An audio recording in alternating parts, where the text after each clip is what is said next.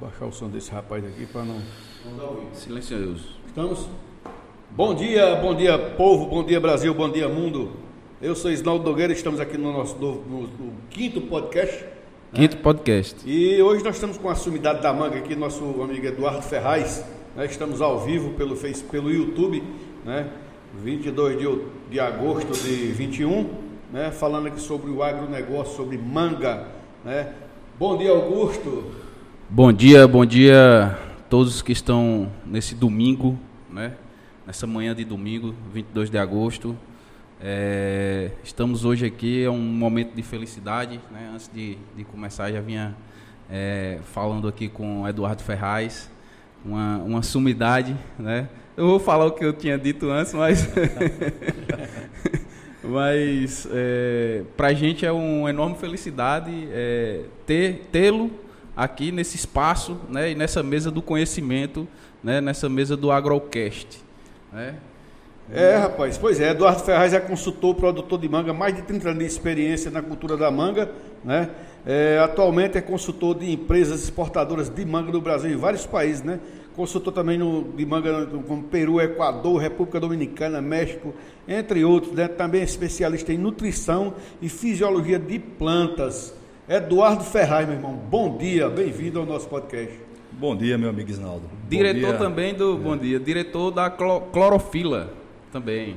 Clorofila, consultoria. Clorofila agropecuária, agropecuária. E consultoria e clorofila, pesquisa e desenvolvimento. Perfeito. É, bom dia, meus amigos. Naldo e Augusto. Bom dia.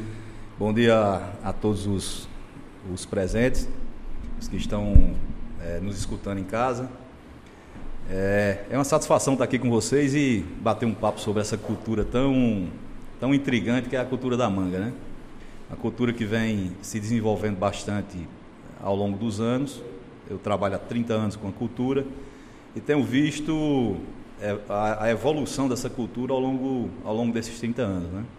Tenho visto, tenho passado por, por momentos interessantes, momentos bons e momentos ruins também, que é sempre importante nós falarmos um pouco sobre isso e porque essa história, esse aprendizado com que não é bom, é, enriquece e nos, nos dá uma, uma uma capacidade de se preparar para situações mais adversas, né? Uhum. Então Verdade. acho que não só falar de, de momentos bons, mas de, de, momentos que não foram legais, para que a gente possa é, é, criar mais, um, mais uma base mais sólida, mais, mais forte, para que a gente possa Como... superar é, situações mais desconfortáveis, digamos assim. Como, como diz o ditado no sertão, né? Engrossar a casca, né? então, serve, é serve para a gente engrossar a casca, né? Assim, a gente já, a gente tá já na mas para a gente quebrar aqui a temperatura, quebrar o, o clima, quais foram as maiores dificuldades que você teve no início da carreira, Eduardo? Isnaldo, uma das maiores dificuldades foi a, a, falta de conhecimento aplicado à cultura na região. Então, na, na época, no, em 92, quando eu comecei a trabalhar com manga, é, o nível de conhecimento sobre a cultura ainda era muito pequeno, a literatura internacional era, era, era muito pouca, e, e quando se falava em manga no Brasil, ainda se tinha uma limitação mais forte ainda. Então, o maior desafio era construir dados locais, principalmente do Vale de São Francisco, que fossem dados que tivessem um, uma resposta é, uma resposta melhor da cultura nas nossas condições. Então, é, manga em região semiárida eu só conheço aqui, na nossa região. Tem a situação de Israel, né, é clima de, de deserto e tudo, mas quando diz clima semiárido, a, a, a nossa situação é a situação, digamos, é, única no mundo, né? Eu diria. Nessa, com esse tipo de, de condição. Esse clima nosso é favorável, bem favorável à cultura?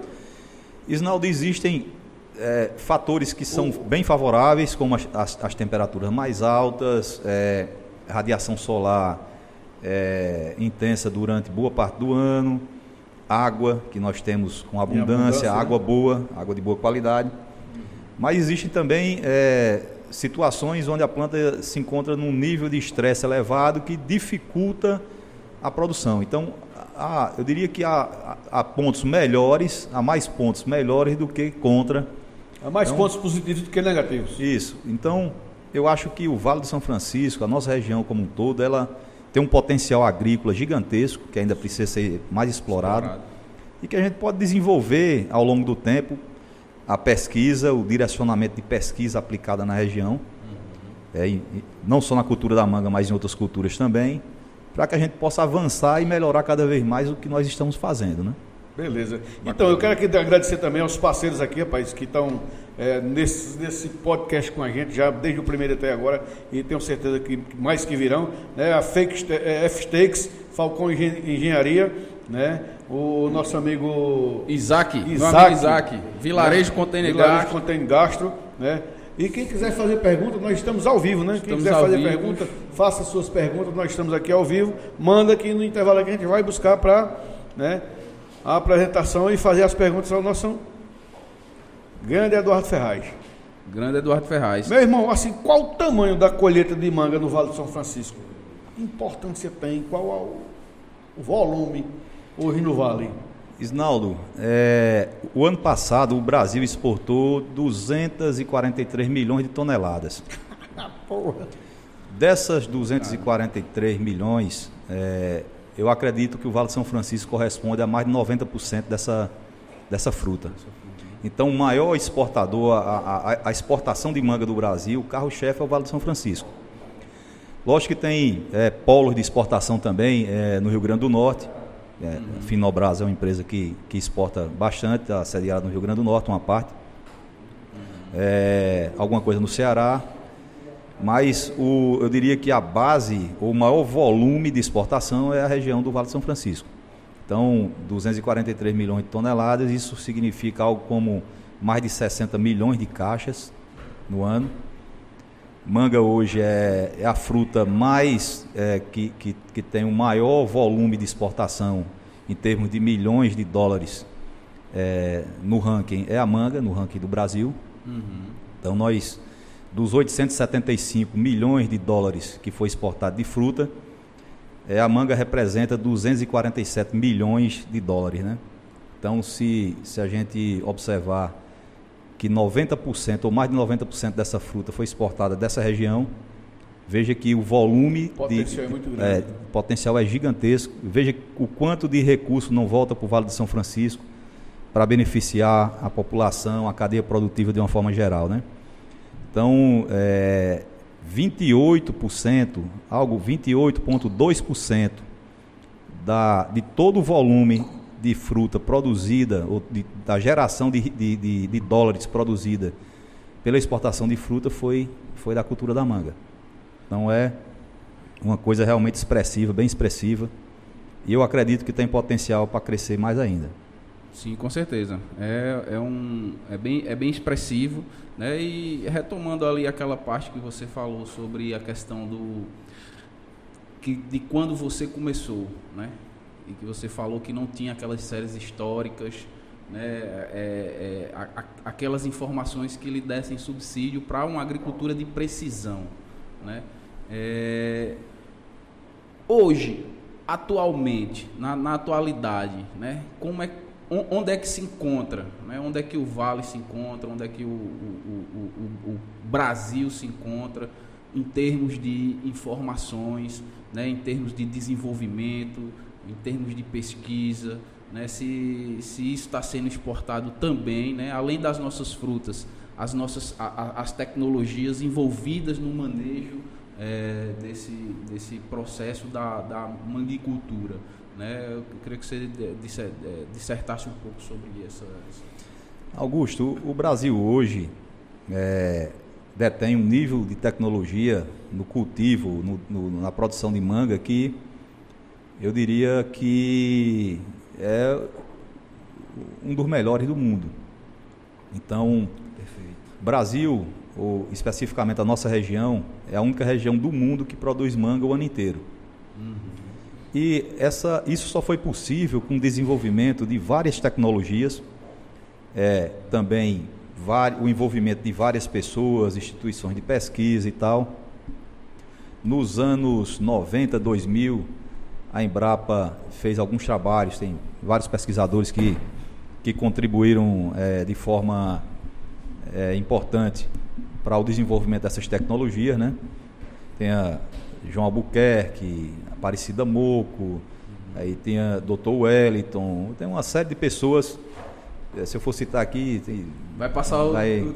Né? É, e, outros, e vários outros profissionais, gerentes de fazenda, na época havia uma, uma, é, uma troca de informação, não era tão forte, mas entre os gerentes de grandes, de grandes fazendas havia uma, uma, uma conversa técnica interessante. Então, na época, tinham é, gerentes de fazenda como Voltaire, Luiz Correia é, e, e, e, outros, e outros colegas, né? que às vezes nos juntávamos para debater certos assuntos e, e, e, dar encaminhamento a algumas coisas importantes. E cada um fazia trabalhos específicos também nas suas fazendas, nas fazendas que trabalhavam. E isso foi avançando é, no conhecimento da cultura, né?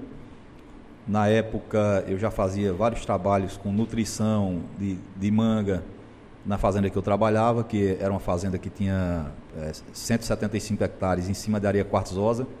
Então eu precisava fazer um estudo mais detalhado sobre nutrição de plantas, porque como a areia não tem suporte nutricional quase nenhum para a cultura, é, aparecia muita fome nutricional e eu tive que desenvolver todo um trabalho em cima de nutrição de plantas, especificamente da cultura da manga, para resolver os problemas que nós tínhamos.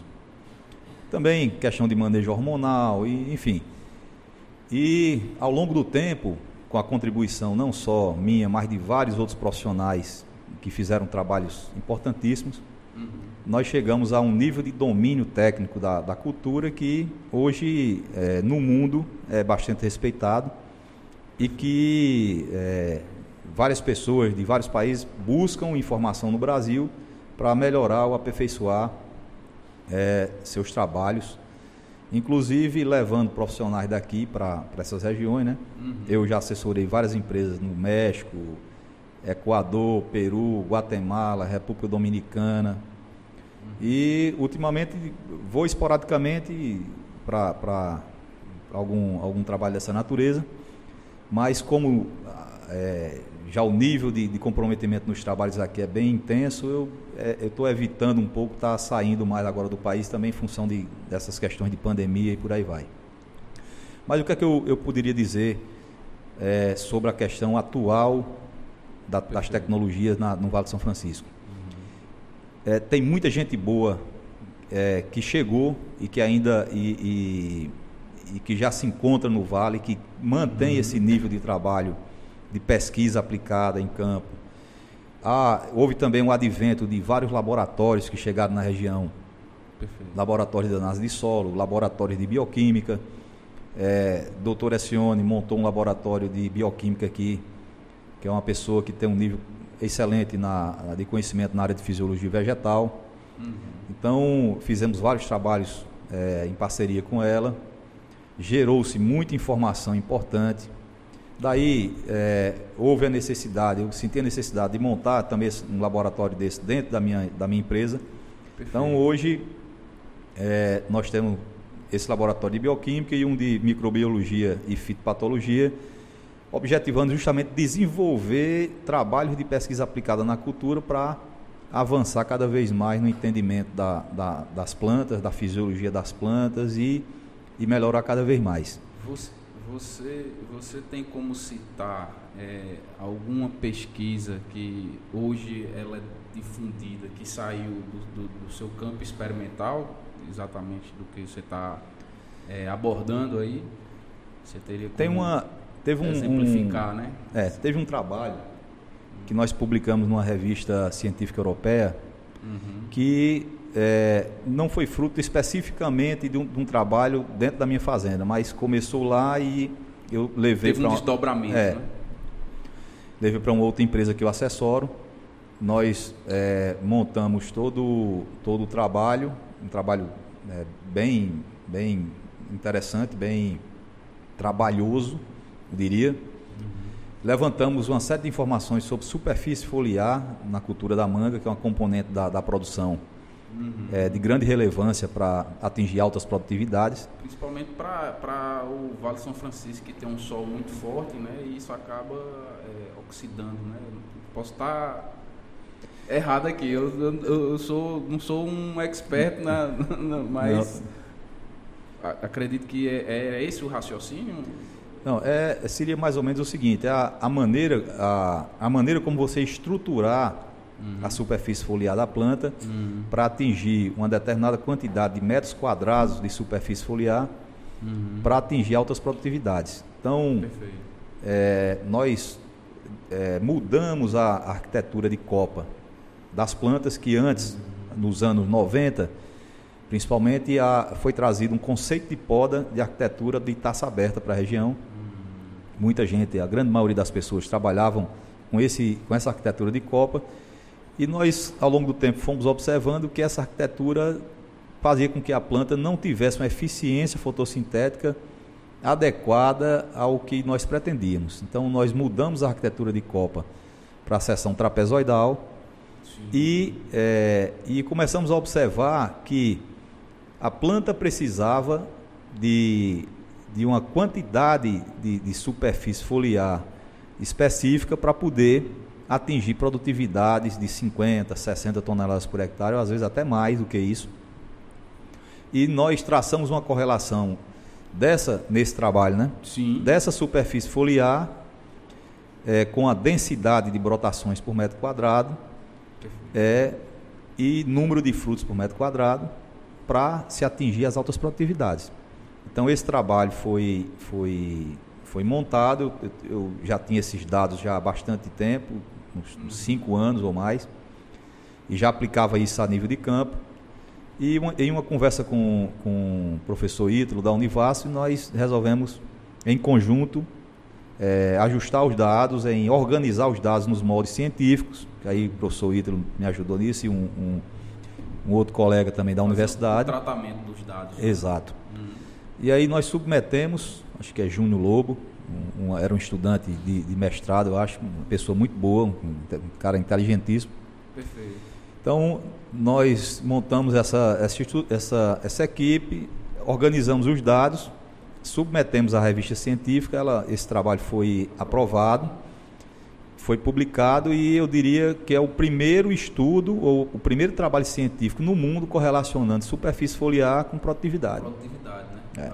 Bastante, bastante interessante, porque é, essa questão de, de, de, superfície é muito difícil você achar uma, uma correlação, acredito eu, né? que seja difícil você achar uma correlação entre é, o, o, a poda, né? o, a, a, forma, a angulação que você faz né? com a produtividade, né? porque geralmente isso é, é, é uma questão que deve estar mais ligada a é, a, a, nutrientes, ao que você vai colocar ali na planta, né? alguma questão desse, desse sentido. Né? É, na verdade você tem, tem toda uma, uma questão. Primeiro você pensar de forma matemática por como a planta produz, você transformar uma coisa de natureza biológica em uma coisa matemática, entendeu? Usar física, é, física, matemática aplicada, aplicada. E, e, e posteriormente você é, ajustar outras componentes, como a componente nutricional, como você falou. Sim. Também a, as questões relacionadas à irrigação, porque quando você tem uma superfície foliar maior, uhum. você precisa de uma, você tem uma demanda maior por água da, da estrutura.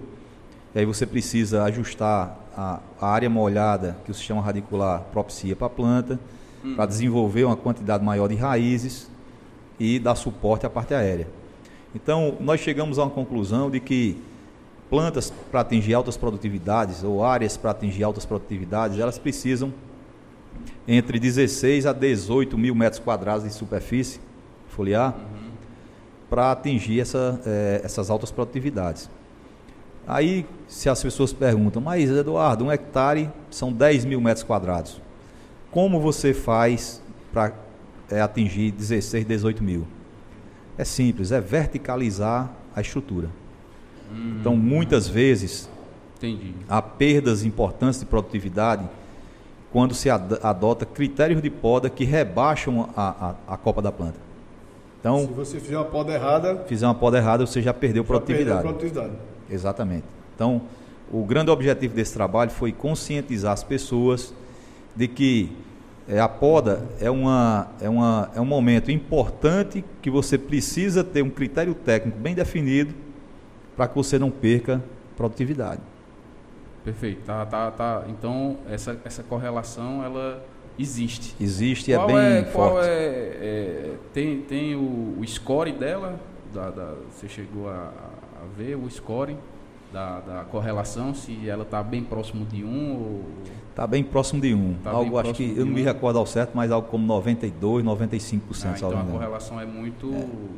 Isso a nível de campo é bem visível, sabe, Augusto? Uhum. E, normalmente, eu para chegar, para publicar esse artigo, uhum. antes disso, nós submetemos essa, esse, esse conceito uhum. em várias áreas de várias empresas, inclusive na minha. Uhum. Então, em todas as áreas onde você diminui esse, essa superfície, você tem uma, uma correlação negativa. Então, e o contrário também. Se você aumenta a superfície, tem um ganho de produtividade. Bacana.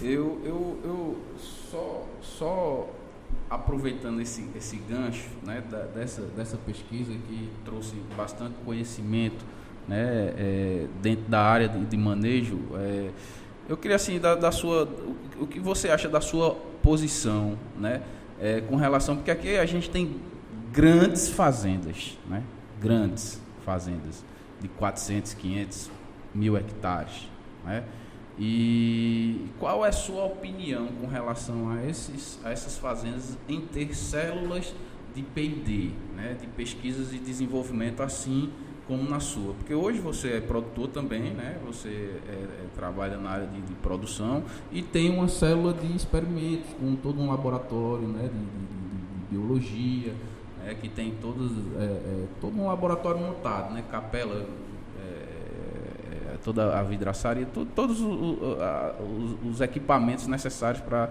você desenvolver é, dentro da sua área. Né? Então, assim, o que é que você poderia acrescentar né, é, para esses grandes produtores, essas, essas grandes exportadoras, se é viável um laboratório né, é, dentro da, da, sua, da, da sua é, área de, de, de produção né? E, e quais, quais seriam né, esse, esse, essas pesquisas que poderiam ser feitas né, dentro do, do Veja só, é, a pesquisa ela é a base de, de, de, todo o crescimento sustentável. Né? Eu, sempre, eu sempre gosto de falar é, sobre isso, porque os, os países que se desenvolveram mais, que hoje estão à frente de, do, do, da hegemonia mundial, Sim. eles investirem em pesquisa.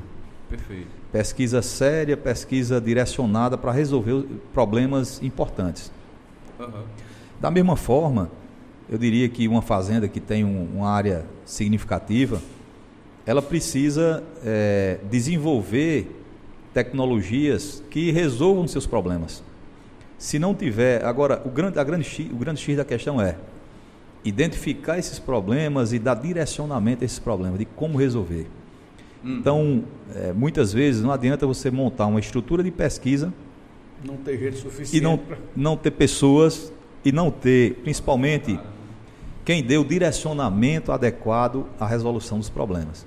Uhum. Então, é, esse é o, o, ponto crucial. Então, no caso da, da minha empresa, eu sou produtor e sou exportador também. Sim. É, desde a fundação da minha empresa, eu sempre fui uma pessoa muito focada, muito que gosto muito de pesquisa e é, desde o princípio eu já tinha, tinha isso em mente de montar essa, essa estrutura de pesquisa dentro da empresa, porque eu entendo que o avanço de, de, de, de tudo que eu, que eu gostaria de fazer e que eu quero fazer com a cultura não só com a cultura, mas com outras culturas também, depende passa pelo passa por isso, né? por esse por esse por esse processo. conhecimento, por esse processo. Entendi. Então, é, o nível de conhecimento que nós temos de certas áreas da agricultura ainda é muito pequeno frente ao desafio que nós temos para frente. Precisa muita coisa ainda. Muita coisa. Então, é importante as empresas investirem nisso? É desde que tenham pessoas qualificadas que deem um direcionamento para saber o que precisam fazer, saber onde, onde, onde, onde buscar as coisas, onde e o que fazer. Isso Eu é penso assim, uma coisa é você ter sua empresa e ter um laboratório. E outra coisa é você ter empresa, um laboratório, gente especializada no que se vai pesquisar. Porque não adianta eu ter uma empresa, coloca tudo, não sei se eu estou no, no, Não, é isso mesmo. com o mesmo pensamento de Eduardo, e você ter a empresa, colocar um laboratório e ficar sem gente que tem especialidade de fazer a pesquisa em determinada eh, eh, doença, em determinada praga, em determinado eh, produto a ser usado na, na- na sua lavoura. E principalmente, sabe, Isnaldo, o seguinte: ah, existe um problema, a pessoa identificou o problema na empresa. É, quem ou que pessoa vai ter o discernimento de entender esse problema e dizer, nós vamos pesquisar tal, tal área ou tal assunto para poder resolver esse problema? Então, são as cabeças pensantes que fazem a diferença. É. É, par- partindo na, na, na parte de gestão, vai fazer a pergunta? É, e se tratando de manga, quais os tipos de manga que temos aqui no Vale do São Francisco e as que mais se adaptaram para a exportação? E as que dão mais trabalho a produzir. Vou logo fazer logo um boom. É porque assim. Faz logo um combo é, aí, um você, combo. você faz Um. Você tem a cultura, né? Quais as, as mangas. E tem, tem manga que dá trabalho. Tem manga que ela é mais problemática de, de produzir do que outra. Um é mais fácil o manejo, outro é mais fácil de você produzir. Outra, a, a, a- produtividade é menor do que a outra. Isnaldo, todas dão trabalho. Todas dão trabalho. Todas. Aí, uma vez eu comentando com um amigo meu, rapaz, é, é, nós somos sofredores. Rapaz, ainda bem que manga é complicada, porque senão não tinha trabalho pra Tem gente. trabalho, é, é. Só, só tem trabalho porque é complicado, né? Então é o seguinte, manga, é, nós temos é, a variedade inicial que foi muito implantada na região foi a Tommy Atkins, que é uma variedade que tem uma pós, uma pós-colheita muito boa. Então essa manga ainda hoje ela tem um consumo no- no- nos Estados Unidos, é um consumo importante ainda. Na Europa, mas vem perdendo espaço na Europa para as mangas sem fibras, que é a Kate, Kent, Palmer. É, tem outras variedades, é, como Van Dyke Aden, que hoje praticamente não se produz na região, mas algum produto ainda tem um pouco de Aden. E é, algumas outras variedades que estão sendo introduzidas, que são tem variedades israelenses, né, Shelley, Noah, Homer, e que assim tem nichos de mercado na Europa que é, que tem uma, uma venda interessante. Tem uma outra variedade chamada Ostin, que é uma variedade é, Ostin, que na Espanha se cultiva bastante essa manga, então em determinada época do ano é, tem uma competição forte com essa manga produzida na Espanha, mas que é uma variedade também que tem, uma, tem boas características, manga sem fibra, tem um tamanho bom, tem um sabor interessante. Há uma tendência no mercado de é, das pessoas irem mais para o consumo de manga sem fibra. Então, o Tommy Atkins está perdendo espaço tanto na Europa como nos Estados Unidos e há uma tendência de substituição dessa variedade por variedades sem fibra, como Kent, Kate, Palmer, Austin, entendeu? Aí sem fibra. As sem fibras. E são mangas muito gostosas, viu? A, Aí- a palma mesmo, a gente tem uma manga lá que a gente machuca ela, aí põe ela na- no, no- no congelador, depois você teve comendo com a colher como se fosse sorvete. Fica um Uma delícia aquela manga. muito, rapaz, muito muito boa. gostosa. E, e doce, né? Doce, bem É. doce. Dessas, é, complementando o- a pergunta, dessas variedades, a variedade que eu acho assim, em termos de florescimento, a mais complicada é a quente. Uma variedade que ela exige um pouco mais de atenção, um pouco mais não, mais atenção, Muita atenção. manejo mais adequado, equilíbrio nutricional, hormonal, manejo de estresses. Então, é uma planta que merece uma atenção especial para você conseguir eh, fazer com que ela floresça adequadamente. Eh, normalmente, as empresas eh, trabalham com essa fruta a partir dos meses de setembro, outubro, novembro, às vezes antecipa um pouco ali para agosto, porque as induções dessas áreas, quando se dão em meses de temperatura mais alta ou com possibilidade de chuvas, complica um pouco mais e às vezes não, não responde tão bem. É, tem se feito algumas, alguns testes, algumas, algumas modificações de manejo, que já tem empresas conseguindo produzir no, em março, abril, por ali, maio, junho, 18, 20, 22 toneladas por hectare. Mas esse nível de produção ainda é um nível de produção que torna o custo de produção dessa fruta muito alto. Isso. Então, eu diria que para ficar viável economicamente, ter uma resposta interessante, a partir de 30 toneladas por hectare, mas eu acredito que é o caminho, né? Isso vai hoje, se aprendendo com o manejo e a coisa vai. Você tem um gasto de quanto hoje por hectare? Isnaldo, quem, quem adota um nível alto de tecnologia, um nível bom de tecnologia que mantém altas produtividades, o custo total com, com encargos, com é, mão de depreciação, mão de obra e, e, tudo, fica em torno de 55 mil reais por hectare. Por hectare. Às vezes pode ir até para 60 Deixa mil reais. Eduardo. É, eu tenho um programa na Petróleo FM, que é Forró Verso Viola, e a hora do produtor em seguida. Hum. E eu sempre converso, vai, uns agrônomos e tal, a gente conversa. E eu sempre tenho perguntado. Muitas vezes você chega numa gôndola do supermercado, uma gôndola bonita, né? Quando você corta, ela está bichada dentro. A menina isso é falta de nutriente. Mas por que falta de nutriente? Falta de cuidado, né? Porque não é só uma vez que vai acontecer isso comigo. Né? Eu já cheguei numa gôndola, comprei 3, 4, 5 mangas, quando quase a todas. A manga está apresentável tá ali. Está bonita e dentro está bichada. Aí o agrônomo disse, falta de nutriente. Mas por que faltou nutriente? Foi falta de cuidado? Né? Foi falta de manejo? Né? Ou não tem uma especificação para você dar uma verificada se realmente é, é esse produto está sendo bem tratado dentro da fazenda na hora do, da colheita?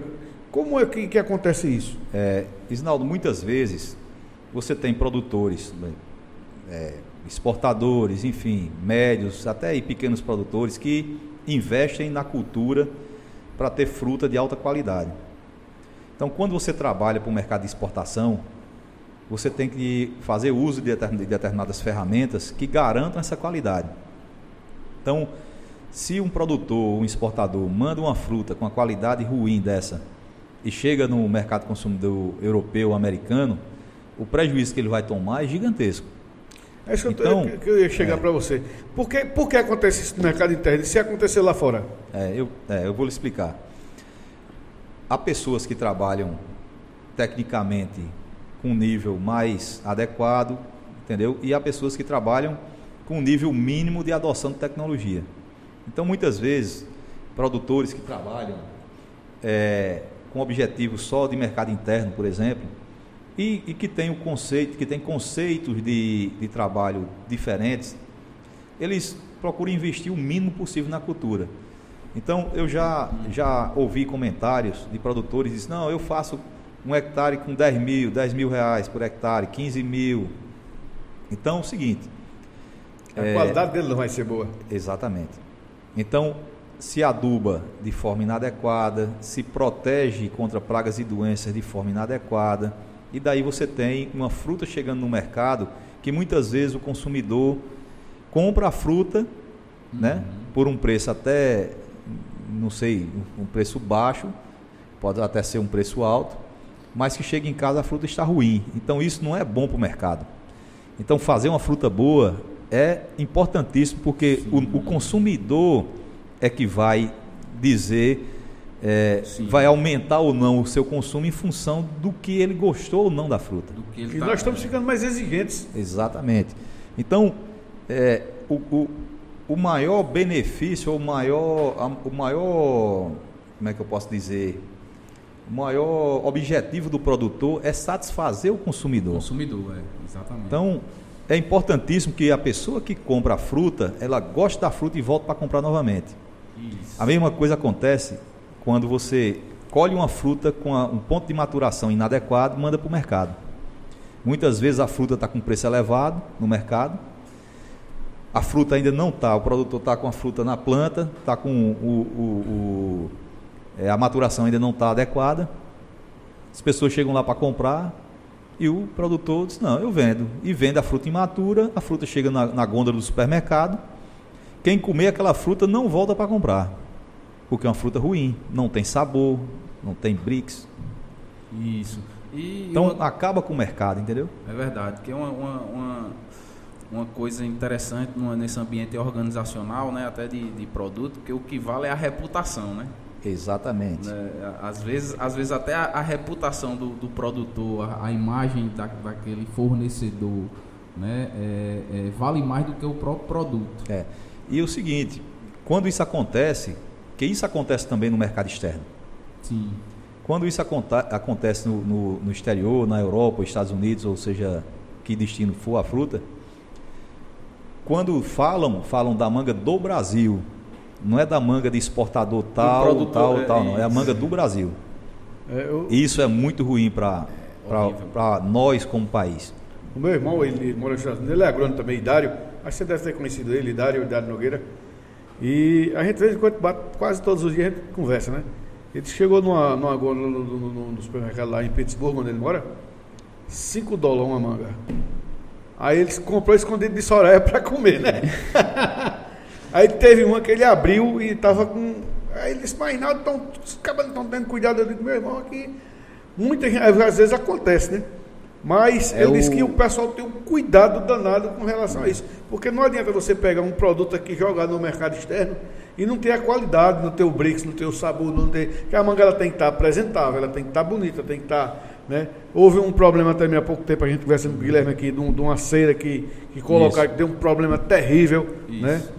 Então eu acho que isso o pessoal tem que ter o maior cuidado possível. É o, é o colapso, né? Essa, essa... Tem uma série de, de problemas que podem acontecer caso você não faça um bom trabalho a nível de campo, né? Uhum. Desde problemas de natureza fisiológica, né? Como uhum. colapso interno, cavidade subpeduncular, que é, um, é provocado por que provoca um colapso, um tipo de colapso, uhum. que é por excesso de irrigação, uhum. entendeu?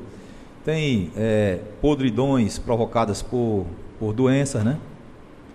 E que podem acontecer no, na, na polpa, no pedúnculo da fruta, é, é, doenças que também atacam a casca. Tem, tem também a questão de resíduo de produtos químicos, que é uma, o gerenciamento desses resíduos é importantíssimo para que você tenha uma fruta saudável, uma fruta tranquila. É uma então, pergunta que eu queria é. dizer, como, como, como, lhe perguntar na realidade, né? Como, como gerenciar essa questão do, do, dos resíduos, né? É, é, é, é, por análise? Com, como, é, como é feito esse gerenciamento? Qual é o período que você faz esse gerenciamento dos resíduos? Porque em outras palestras que eu assisti sua, você, é, você sempre toca e frisa muito bem nessa questão do, do, de controlar esses resíduos, né? porque isso vai comprometer uma, um, um, segundo ciclo, vai comprometer um próximo ciclo daquela planta, né? para que ela venha ter uma, uma produtividade boa em um próximo ciclo, né? Então assim, como é que você faz? Quais são os estudos que tem em relação a esse, a esse gerenciamento de resíduos? É, tem o, a questão de, de, resíduos, especificamente de resíduos de produtos químicos na fruta. É, as empresas que, que, que, exportam, elas têm todo uma, um acompanhamento de, dos protocolos de segurança, né? Uhum. Da, que, são, que são feitos pela, pela, por essas empresas ou por empresas é, terceirizadas, né? Uhum. Empresas certificadoras. E dentro desses protocolos, é, existe todo um cuidado com a aplicação de determinados ingredientes ativos e até quando esse produto pode ser aplicado sem gerar resíduo na fruta. Uhum. Então, todos os lotes, por exemplo, a grande maioria das empresas que, que eu trabalho, eles fazem análise de resíduo 15 dias antes da colheita, às vezes até um pouquinho antes, para verificar se, se há algum tipo de resíduo ainda na fruta. Uhum. Se houver, eles repetem essa análise por mais algum tempo para tentar ir acompanhando até zerar esse nível de resíduo. Uhum. Às vezes é um, um, um, LMR de um produto que é permitido Perfeito. e que você pode enviar, não, não há problema. Muitas vezes as redes de supermercado elas exigem que a fruta tenha no máximo um terço do LMR permitido na Europa. Uhum. Então, se você chegar com a fruta com determinado resíduo na, na, na Comunidade Econômica Europeia ou nos Estados Unidos que tenha que esteja dentro desses padrões, a fruta é aceita, não há problema nenhum. Certo. Caso seja encontrado resíduos que não são permitidos, aí é onde acontecem os problemas. Então a fruta pode até ser incinerada, porque se há resíduo não permitido pela legislação, você está fora da, da, da, norma, então a fruta é incinerada. É, todo esse controle é feito não só é, visando a, o cumprimento dessas, dessas normas, né? Uhum. Mas grande parte das empresas buscam zerar o resíduo para que a pessoa que vá comprar esse, essa fruta chegue lá e tenha a garantia de que não tem nenhum tipo de resíduo na fruta, que é uma propaganda, é um marketing muito forte, um marketing, marketing muito importante das empresas na, na, nos mercados consumidores. Entendeu? É, e você eles trabalha fazem... com segurança, né? Trabalhar Exatamente. com segurança é importante. E eles fazem essa análise também quando chega lá, vamos supor, exportei para a Europa. Aí recebeu, aí eles vão abrir um container, eles vão tirar alguma manga dessa para fazer. Fazem se sim. realmente o, saiu daqui do Brasil, exportou, já foi, não precisa. Não, fazem. É... Tem esse protocolo lá também. Tem. Ah, é feita uma análise aqui e quando essa, esse container chega lá, o importador é, retira o container do, do, do, do navio e faz uma inspeção e faz uma análise de resíduo. Antes de, jogar no mercado. Antes de jogar no mercado. E aí, é, esses laboratórios, tem, existem laboratórios na Europa de, com alta precisão, qualquer tipo de resíduo eles, eles detectam e comunicam. Já que a gente está falando de mercado externo aí, devido ao o, o dólar e a cotação né, do mercado externo, estamos vivendo um bom momento para exportação? Sim, nós estamos vivendo um, um bom momento para exportação por conta da questão cambial é, ano passado foi um ano bem interessante, porque você não tinha ainda. Você tinha um, um, uma, uma questão cambial favorável, tinha preços estáveis, relativamente estáveis, com algumas variações, e tinha um custo menor em função do que estava acontecendo no mercado naquele, naquele instante. Uhum. Esse ano o cenário está um, tá um pouco diferente e que nos preocupa é a questão do custo. É, praticamente tudo subiu, material de embalagem subiu, frete terrestre subiu, frete marítimo subiu, uhum. Insumos, insumos, todos os insumos relacionados à agricultura subiram assustadoramente.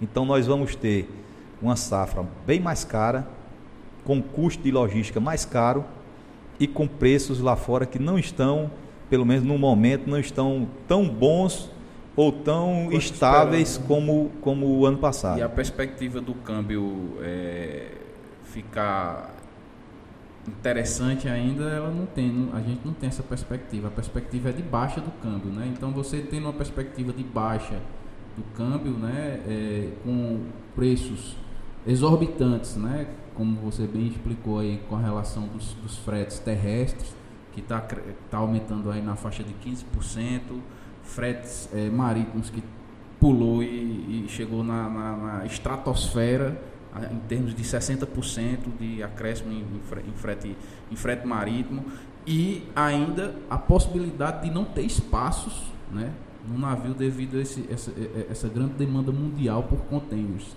Né? É. Então, e, e relati, é, é, falando também com relação às questões dos insumos, né, que, que é um pouco antes da porteira aí, esses preços são é, baseados e indexados no dólar, né? Então isso Exato. acaba também prejudicando e a inflação do nosso país também aumentando um pouco, tende a corroer, corroer um pouco o nosso, o nosso poder de compra. Né? Exato. Então esse cenário, ele é um cenário que lhe indica o quê? Custo alto. Uhum. Se você mantiver os patamares cambiais, pode ok. Entrar, pode entrar no cima, não tem problema Só não. que a grande, a grande questão é como, se, como esses preços internacionais da fruta vão se comportar com relação aos volumes que estão aumentando. Então, houve um aumento de cerca de 11%, segundo os dados do meu amigo João Ricardo, que me passou ontem à noite.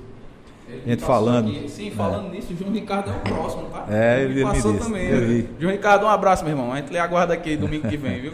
Uma figura, tem ajudado bastante nessa, nessa, nesse entendimento dos números da fruta, no número do, do da, da cultura da manga e de, de, outras culturas também, mas da manga hum. tem assim contribuído muito com essa com a com a, o posicionamento dos números para que a gente interprete o, o, mercado, o que vai acontecer, o que está acontecendo no e, momento. E, a, né? e, aí cai um ponto importante que já que a gente, os custos estão aumentando, um ponto importante é a gente é, observar a questão do manejo, né? Já que eu tenho um custo, já que eu tenho um, custo alto, né?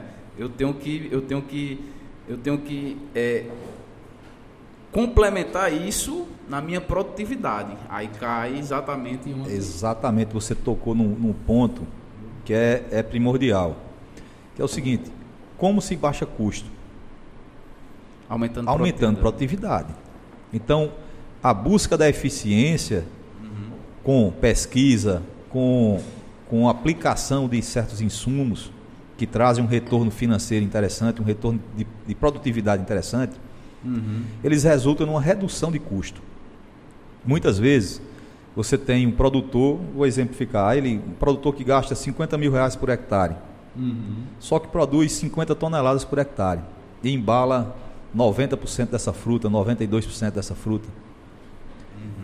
Coloque isso frente a um produtor que gasta 20, mas que produz 18, 20 de fruta de má qualidade.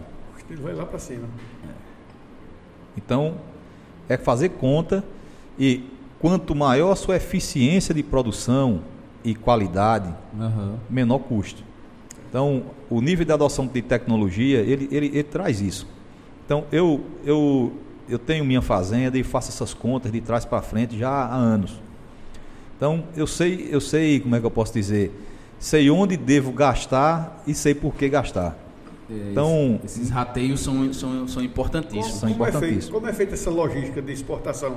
Você teve alguma dificuldade para exportar sua, suas frutas?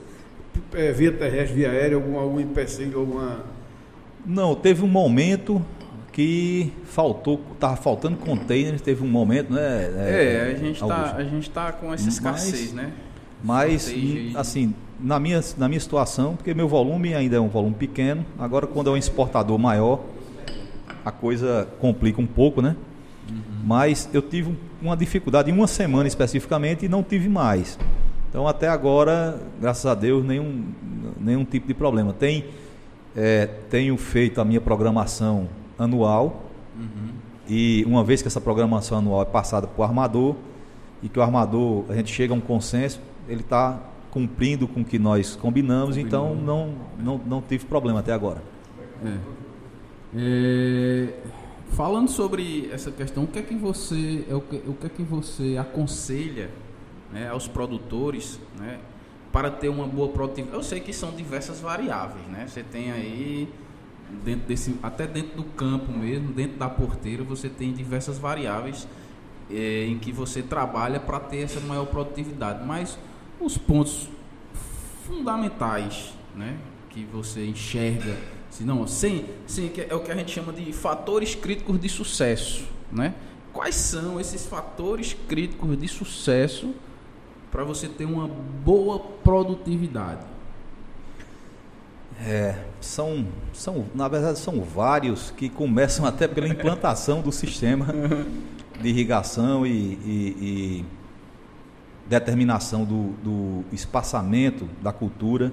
Uhum. Então, que, que, que, partem da implantação do, do, da cultura, né? Sim, sim, sim. Então, áreas que você tem que foram plantadas com a densidade adequada, uma densidade boa, que uhum. hoje há, uma tendência forte de, de, plantios com densidade mais elevadas, uhum. você consegue atingir níveis de produtividades é, maiores com menos tempo.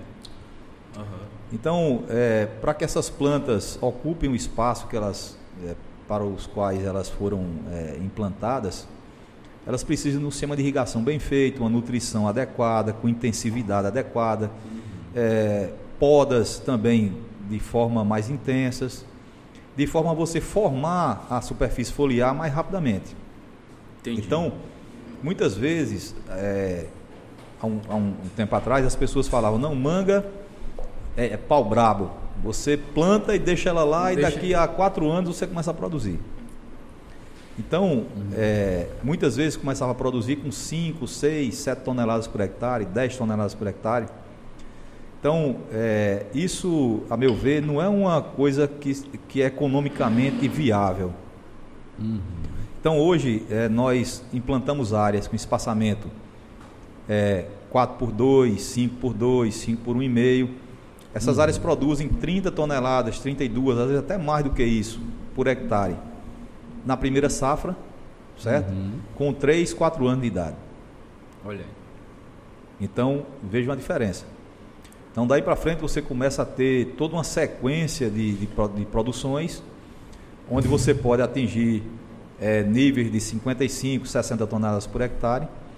Já nós já observamos 65 toneladas por hectare. Sim. Qual é a variedade, Eduardo? É, já vi Palmer dar esse nível Palmer. de produtividade, Tommy, Kate. Nossa. Já teve áreas que. Nesse espaçamento 4 por 2 Não, no espaçamento, espaçamento 6 por 2,5. 6 por 2,5. Eu já vi área produzir 78 toneladas por hectare. Porra! 78. 78, 72, 68. Porque quando eles começaram a fazer, o espaçamento era enorme, né? É. Aí, aí, se você. É, isso não, não, é uma média de uma área, são algumas uhum. áreas. Sim, sim, sim. Se você. É, muitas vezes o cara diz, ah, produziu 78, mas embalou quanto? Essa área embalou 92% para exportação. Uhum. Então, alta produtividade com qualidade. Qualidade. Porque também não é, adiantava. É importante, né? É. Isso. Que também não adiantava você produzir 78 e embalar metade. Aí isso não, isso não é. Cê, não é interessante. É, você teve um, um, custo alto ali Sim. e refugou, Sim. né? boa parte, né? é. né? A, a, a, a, o, o refugo, né? Que a gente chama do, do refugo, né? Mas às vezes é um defeito cosmético, né? Alguma, alguma, algum problema de dano mecânico, né? É, é, porém, assim, qual é o, a média, assim, o que é que você, o que é que você tem na, na, na nessa, nessa, nessa em perda, nesse dado, perda. nesse dado fino, né, da, da, do seu, do, que você, dos, do, dos produtores que você faz é, consultoria e tudo, é, qual, qual, é o nível de perda, né, de, de, de é, é, dessa, dessa, dessa produção, né? Assim, é. a média, o que é que você enxerga?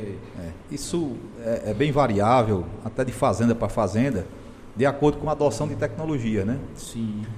Mas é o seguinte, eu conheço empresas que embalam, Tommy Atkins, por exemplo, 85% de média de embalagem de primeira qualidade. Certo. É, Tommy Atkins, é, Kate, 90% uhum. 90, 92. A minha empresa, por exemplo, já há vários anos seguidos nós embalamos de 92 a 93% uhum. de, de embalagem para exportação. Então, por que nós fazemos isso? Porque tratamos a fruta num grau de, de, de precisão ou de cuidado para ter, ter esse nível de rendimento. Não uhum. adianta nada você gastar com irrigação, com poda, com nutrição, manejo fitossanitário, uma série de coisas para depois jogar a parte da fruta no lixo. Exatamente. É, isso não... Então, é... O cliente não paga por isso, hein? É. o cliente então, não paga. Então é o seguinte, muitas vezes é, determinadas atividades repercutem de forma determinante na qualidade da fruta. Que é uma, uma atividade, por exemplo, se chama limpeza de panículas ou restos florais. Uhum. Eu gosto muito de falar sobre isso. Show. Grande parte dos problemas de mancha, de doenças, de, de, de danos de casca, acontece uhum. exatamente na fase de florescimento e início de frutificação, quando as pessoas não fazem esse trabalho de limpeza de panícula ou restos florais no momento adequado. Entendi. As pragas se abrigam ali, danificam a fruta, as infecções também.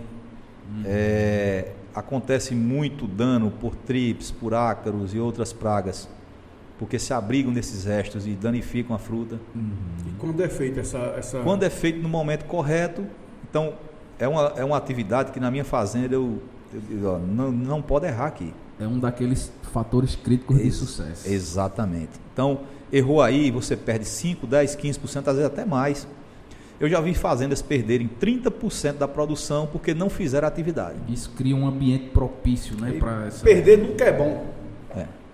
Você cria esse ambiente propício, né, para é. a proliferação desses, desses problemas, né? Então, Exatamente. Então, então o nível de qualidade ou de embalagem da fruta depende de fazer um trabalho técnico bem feito, uhum. nutrição bem feita, cuidado com proteção de frutos, porque muitas vezes a fruta está se desenvolvendo numa, numa época de radiação uhum. solar alta, pode queimar a casca da fruta escoramento, que às vezes a, a planta pesa, a fruta pesa, vai para o solo, se você não escorar, ela vai ser danificada. Então tem uma série de, de fatores. Bacana. É, o que gera a partenocarpia? Né? Qual o manejo para evitar essa partenocarpia?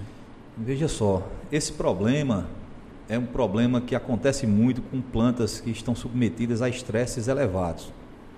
Perfeito. Então, quando você tem é, uma planta que é conduzida, é, principalmente nos momentos de alta temperatura, radiação solar elevada, e, e que o manejo hormonal ele não não está bem regulado, há uma tendência maior de haver é, partenocarpia ou estenopartenocarpia, uhum.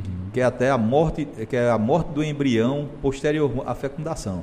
Então antes, são dois tipos. Antes, né? antes, antes, de, antes de mais nada, é, é, uma palavra difícil, né? Eu ia dizer, cara, isso é uma coisa assim. Não é um palavrão, não. Não, não é um palavrão, não. É uma palavra. Uma matuta aqui com o meu fazer, como é o nome da bicha aí, rapaz?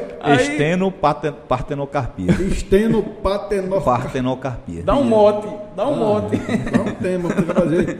Eu vou é, falar com o Chico Pedro fazer um negócio desse. É, Estenopartenocapia. É, é, é, paternocarpia. É. Né? é assim é. Paternocarpia. É, paterno. O, o, que, antes de dizer dos dois tipos, mas explica o que é paternocarpia. paternocarpia. É o seguinte.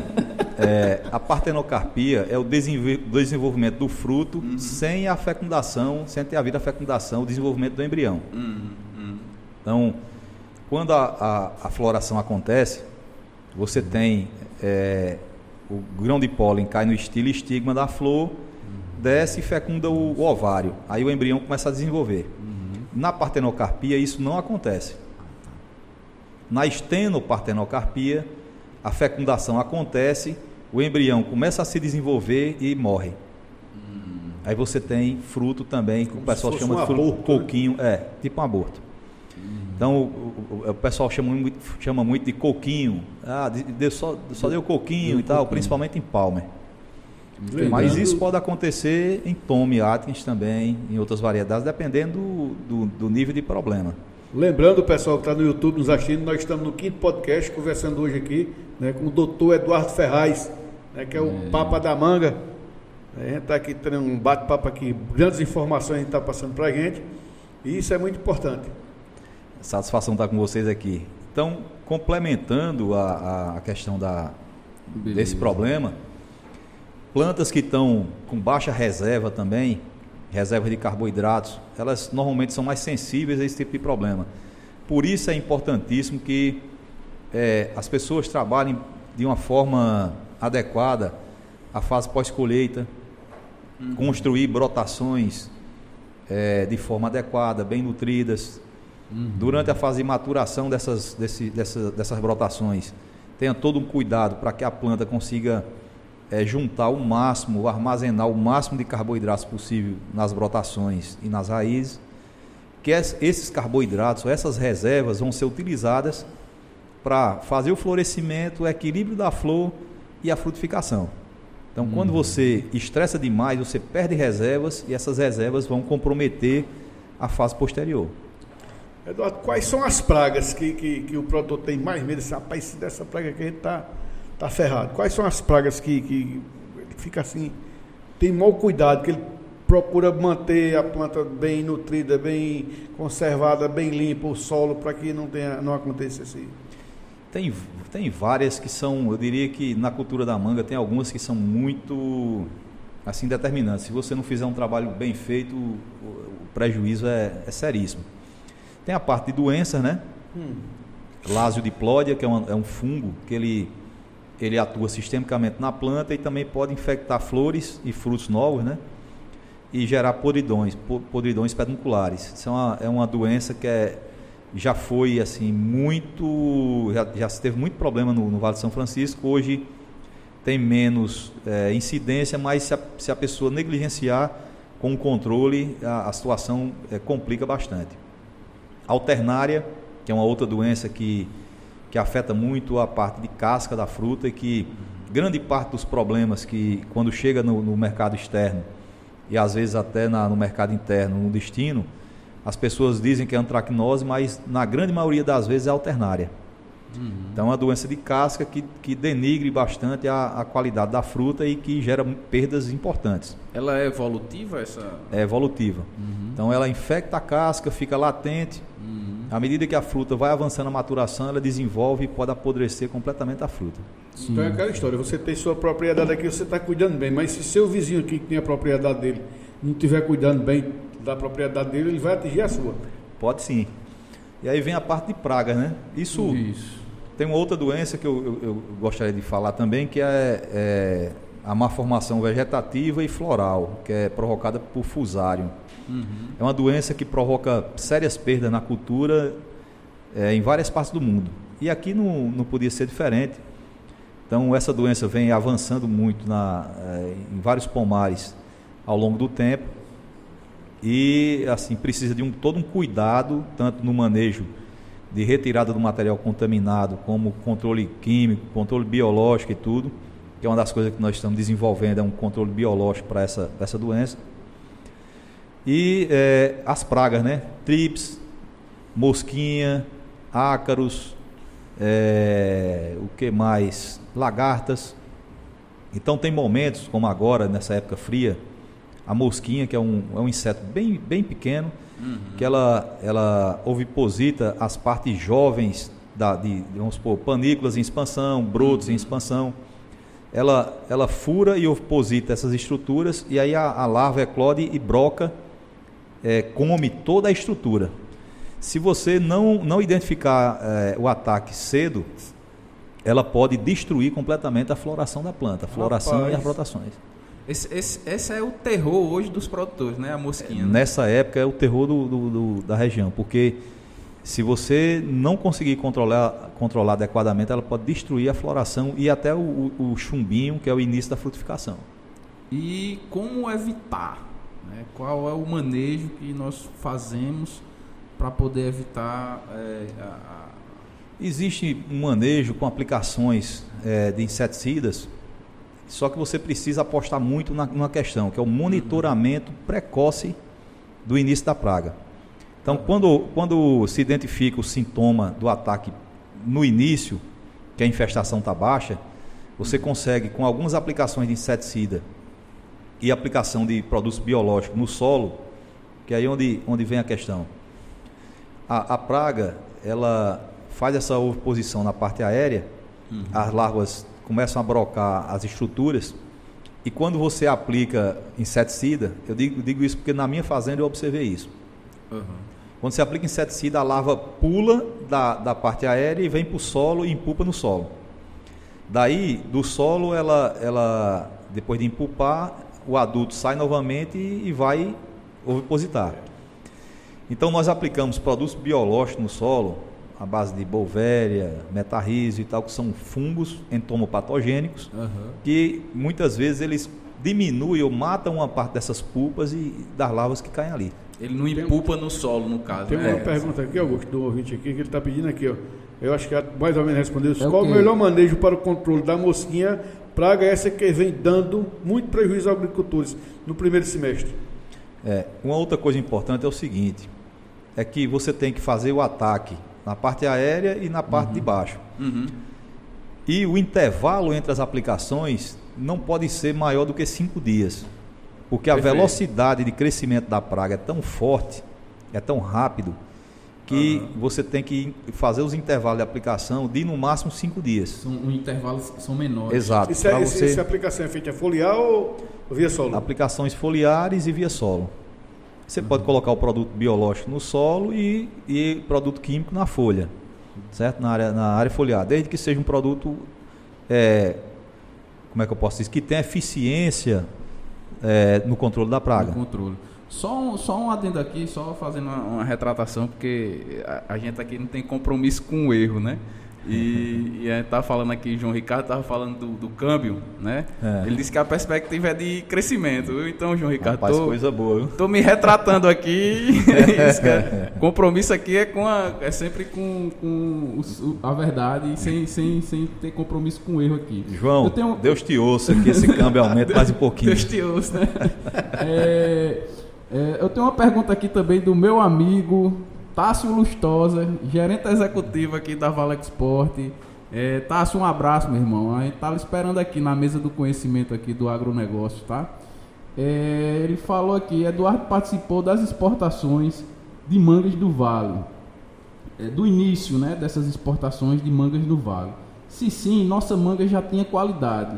Ou houve é, intervenções dos profissionais agrônomos é, na época para atingir essas exigências. É, foi um pouco, acho que a gente já, né, já deu uma pincelada aí, mas se quiser falar mais alguma coisa. Eu tenho outra pergunta aqui também do Jonas Rafael, né, que é como você enxerga o mercado de trabalho aqui no Vale de São Francisco para quem busca a primeira experiência de emprego, isso ele fala em, em relação a quem é engenheiro agrônomo. Né? Então, é, essas duas... Primeiro falando um pouquinho sobre a, a pergunta de Tasso. Uhum. Obrigado pela, pela pergunta e por estar conosco aqui. É o seguinte, é, o Vale São Francisco ele sempre se destacou é, por produzir fruta de alta qualidade. Ao longo do tempo, é, as coisas, os desafios para a produção, eles foram aumentando em função da, das exigências de mercado e também da, da, da, da condição de produção é, mudar, que antigamente só se produzia manga em setembro, outubro, novembro, dezembro. Sim. Algumas vezes conseguia se puxar até agosto. Uhum. Mas isso era uma coisa como é que eu posso dizer assim, muito difícil. Esporádico, né? É. Então, como a manga só se concentrava a produção nesse período, é, que era um período mais favorável à, à floração, frutificação, e também é, não havia tanto problema com, com doenças por conta de não ter chuva. Uhum. Então, é, realmente era, era uma, digamos assim, um pouco mais fácil produzir fruta com uma, com uma boa qualidade. Perfeito. A partir do momento que, que, a, que o Brasil começou a dominar a tecnologia de produzir manga durante todo o ano, ele começou a produzir fruta em condições climáticas adversas, pegando chuva, tempo, radiação maior, enfim. E aí, manter qualidade com níveis de, de como é que eu posso dizer, de dificuldades extremamente diferentes é um desafio gigantesco. Daí é o, o desenvolvimento né, de, de, de, novas ferramentas, de tecnologia, de pesquisa, enfim, para manter essa qualidade durante todo o ano, que não é fácil. E falando em pesquisa, Eduardo, a Embrapa é, é, ela vem desenvolvendo alguns avanços no, no, em termos de, de plantio de manga aqui na região? Tem alguma coisa nesse sentido? A Embrapa, durante um tempo, ela, ela, ela teve um papel importante nessa, nesse desenvolvimento, teve ações na área de, da, produção integrada de frutas, por exemplo, que eu participei na época da elaboração uhum. das normas. Não só eu, mas outros, vários outros profissionais da, da, da, da, região, junto com o comitê técnico né, ela, é, que a Embrapa montou. Teve Dr. João Albuquerque, Aparecida Moco, como eu falei, que foram pessoas, Dr. Wellington, uhum. várias pessoas que, que, que, que, fomentaram, que desenvolveram trabalhos importantes da, na, na, na cultura da manga. Atualmente, eu diria que é, seria interessante a Embrapa retomar. Já existe alguns profissionais fazendo, fazendo alguns trabalhos né, com, hum. com, com, a cultura, mas eu diria que se houvesse mais um, uma, uma, mais, incentivo. mais um incentivo, seria, seria bem interessante, seria muito bem-vindo. E é, o que eu acho importantíssimo, que eu achei importantíssimo nos últimos anos, é o trabalho que João Ricardo vem fazendo nessa área da economia, de de levantar os números levantar da cultura números. da manga, que isso é fundamental, porque nós não tínhamos esses números, hum. tínhamos espalhados. Isso é muito importante, né? É. Para a área então, comercial. o que, o que assim, o que eu acho é, é, é interessantíssimo desse trabalho é que ele juntou essa informação de uma forma concisa e que dá para a gente ter uma noção, de, de uma ideia muito boa de como o mercado está se, se, se comportando, comportando, o cenário que está se montando. Isso. Então, é um trabalho que merece parabéns, entendeu? Da Embrapa, de, do João. É, inclusive, né, João, domingo que vem está aqui na nossa mesa. É, é, é, é, muito importante, né? Até, até para até isso aqui, isso casar com o planejamento de campo. Né? Isso mesmo. Quando eu vou fazer as induções, né? Quando eu vou fazer as podas, então tudo isso vai é, influenciar é, em como eu vou manejar a minha manga para aproveitar né, para aproveitar que a gente chama de é, estoque especulativo, né, para aproveitar o, o, melhor momento de colocar a, o, a, o, meu produto no mercado. Né. Essa, essa, como a gente trabalha em cima de grandes variáveis, né, a região estritamente exportadora, esse é, isso é bastante importante, esse estudo que o João Ricardo vem fazendo aí na, na Embrapa. E para quem está nos assistindo, né? é, é, e quer exportar a sua plantação, quais seriam os primeiros passos? Primeiro passo, Rinaldo, é apostar em qualidade. É fazer um bom trabalho de campo, é fazer um bom trabalho gerencial do que você está fazendo, de custo, fazer um bom trabalho é, de, de campo, gerando boa qualidade, que isso é a base para você começar a a galgar um degrau de mandar sua fruta para um mercado exigente. Então, quando eu falo qualidade, não é só qualidade interna da fruta, aparência, mas é sanidade, é, ver as questões dos protocolos de segurança que são exigidos para se mandar a fruta para esses mercados. Então, é todo um conjunto é, de fatores que são determinantes para você ter sucesso nesse nesse, nesse empreendimento que é exportar fruta de alta qualidade. Tem, tem que ter uma gama de conhecimento primeiro, você tem que ajeitar sua fazenda, transporte, é, via sanitária dentro da empresa, então tudo isso requer uma atenção maior para que você possa chegar. Falando isso. aqui, Eduardo, um pouco de, de é, manejo, né?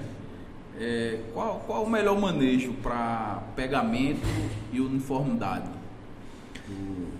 É, essa, essas questões de pegamento de frutos e uniformidade florada e tudo, elas, elas dependem muito de como eu falei já um, há um pouco tempo atrás, na questão da estruturação da, das brotações na fase pós-colheita. Então, quando uhum. você faz uma boa, um bom trabalho de, de, de, construção da estrutura vegetativa, um bom trabalho de maturação das brotações, um bom trabalho na, no equilíbrio do estresse hídrico que você vai submeter a planta para conseguir o florescimento. O uso de bioestimulantes adequados para você manter um equilíbrio hormonal que favoreça o florescimento e que ao mesmo tempo ele, ele ajude na estruturação da flor. Por que é que eu falo muito em estresse? E, e, preparo das brotações e tudo. Quando você é, vai induzir o florescimento, é, a planta precisa estar num equilíbrio hormonal que favoreça o florescimento. E isso tem relação com o nível de um hormônio chamado etileno na planta. Uhum. Etileno é um hormônio que é, induz a diferenciação das gemas de vegetativa para floral. É, o balanço hormonal ele é, ele é, ele é importante para isso, entre é, etileno, auxina, giberelina e citocininas. Uhum. Principalmente esses quatro hormônios. Então, é, normalmente nós trabalhamos com algum, alguns bioestimulantes que reduzem o nível de. com alguns produtos que reduzem o, o nível de giberelina na, na planta. Giberelina é um hormônio do crescimento. Então, quando você diminui giberelina e aumenta etileno, a tendência é haver uma diferenciação floral melhor. Só que o seguinte, quanto mais estressada a planta tiver, ela produz mais etileno. Aí tem um inconveniente. Quando você tem níveis altos demais de etileno, a flor que vai se desenvolver, ela forma flores predominantemente masculinas. A manga tem dois tipos de flores, flores masculinas e hermafroditas. Quando tem um nível elevado demais de etileno, forma-se a grande maioria de flor masculina, masculina, e aí o pegamento de fruta é ruim. É, é, menor. É menor. Então, hormônios que, que melhoram essa relação floral que diminui flor é, masculina e aumenta a hermafrodita é a auxina e as citocininas. As citocininas são, são, é, é, são hormônios, é um hormônio produzido na, nas raízes. Daí a, a, importância de você manejar um equilíbrio na água do solo, ou um equilíbrio do estresse que você está submetendo à planta para não parar o sistema radicular. Se você estressa demais a planta bota pouca água, Pouca água. a raiz para, deixa de produzir citocinina e aí prejudica a estrutura floral. Aí, muitas vezes, por erros no manejo, você precisa aplicar produtos à base de citocinina na folha para compensar esses erros, ou produtos que atenuam o estresse, como extratos de algas, produtos que tenham na sua composição também eh, alguns aminoácidos que atenuam o estresse. Então, tem uma série de ferramentas que você pode eh, aplicar para que você melhore essa condição e haja, e haja um aumento da quantidade de flor hermafrodita na panícula que vai melhorar o pegamento. Uma outra coisa importante a se falar nessa questão Sim. é que parte do pegamento depende da polinização. E, e aí onde entra uma, uma questão importante que são as abelhas. As abelhas. Então, é, na minha fazenda, por exemplo, eu tenho lá 70 caixas de abelhas. Saí fazendo uma- apiários em vários pontos. E eu venho fazendo um trabalho de mapeamento de que produtos não têm ação danosa sobre as abelhas. Sobre as abelhas. Ela é muito importante. Na, na- Importantíssimo. Então é o seguinte: não adianta você fazer todo um trabalho interessante, vem um florescimento, aí você aplica um inseticida que é danoso às abelhas. As abelhas. Então- Ela não vai polinizar. A polinização vai diminuir, diminuir. a possibilidade de fecundação cai, diminui o pegamento. Então, é, é um, um um- um cuidado, na verdade, conjunto, que faz com que você tenha um resultado final de um bom pegamento. É você cuidar de fazer uma boa brotação, uma boa maturação, um bom equilíbrio hormonal, um bom manejo de irrigação, de estresse. E é, ao final do florescimento você tem uma flor bem estruturada, com a quantidade boa de flor hermafrodita na panícula, proteger os polinizadores, certo? E aí você tem um bom pegamento. Bacana. Aí, e, e- e tendo esse bom pegamento, isso, é, isso vai é, chegar na uniformidade. Exato. Ou Isso tem, tem relação, tem relação. tem, tem uma relação. Quanto mais equilibrada tiver a estrutura vegetativa, mais bem maturado tiver o material, maior é a uniformidade de florescimento. Quando não há uma maturação adequada das brotações, aí você tem variações, a- a- as brotações mais maduras floram primeiro e as outras ficam para trás. Perfeito. Muitas vezes as pessoas fazem poda de indução, né? tira o material que não está maduro o suficiente Uhum. para uniformizar o florescimento. Certo. Existe algum manejo ou produto para melhorar a colocação, a coloração é, em quente ou quente é, é, é, é, antes de, de, de, de toalete? Existem alguns produtos e principalmente a nutrição influencia muito isso. Então, eh, a exposição também da fruta ao sol. Uhum. Essas variedades, eh, principalmente a quente, tem uma dificuldade maior de, de- de ter uma, uma coloração boa nas nossas condições. Né? Por quê? O- o- as temperaturas, elas, elas influenciam muito isso. O gradiente de temperatura eh, eh, durante o dia e a noite, ele ajuda na coloração da fruta. Então, por exemplo, a fruta peruana tem uma coloração, a quente peruana tem uma coloração muito boa, porque o gradiente de temperatura lá é muito favorável a, a que isso aconteça. Já aqui, eh, qual o momento que acontece mais isso? Agora nos meses de junho e julho. Mais frio. É, então, é, as frutas que se desenvolvem nesse, nesse período e que você tem um manejo melhor é, de aplicação de, de, de, de, de, produtos de base nutricional adequada, tem alguns bioestimulantes que também ajudam nessa questão de, coloração, Coloração. certo? Então você pode ajudar nesse, nesse desenvolvimento de- da coloração da fruta. Agora, o fator mais importante é a exposição da fruta ao sol. Daí vem a questão de você fazer um bom trabalho de arejamento, um bom trabalho de, de- de exposição da fruta ao sol. Ao sol, né?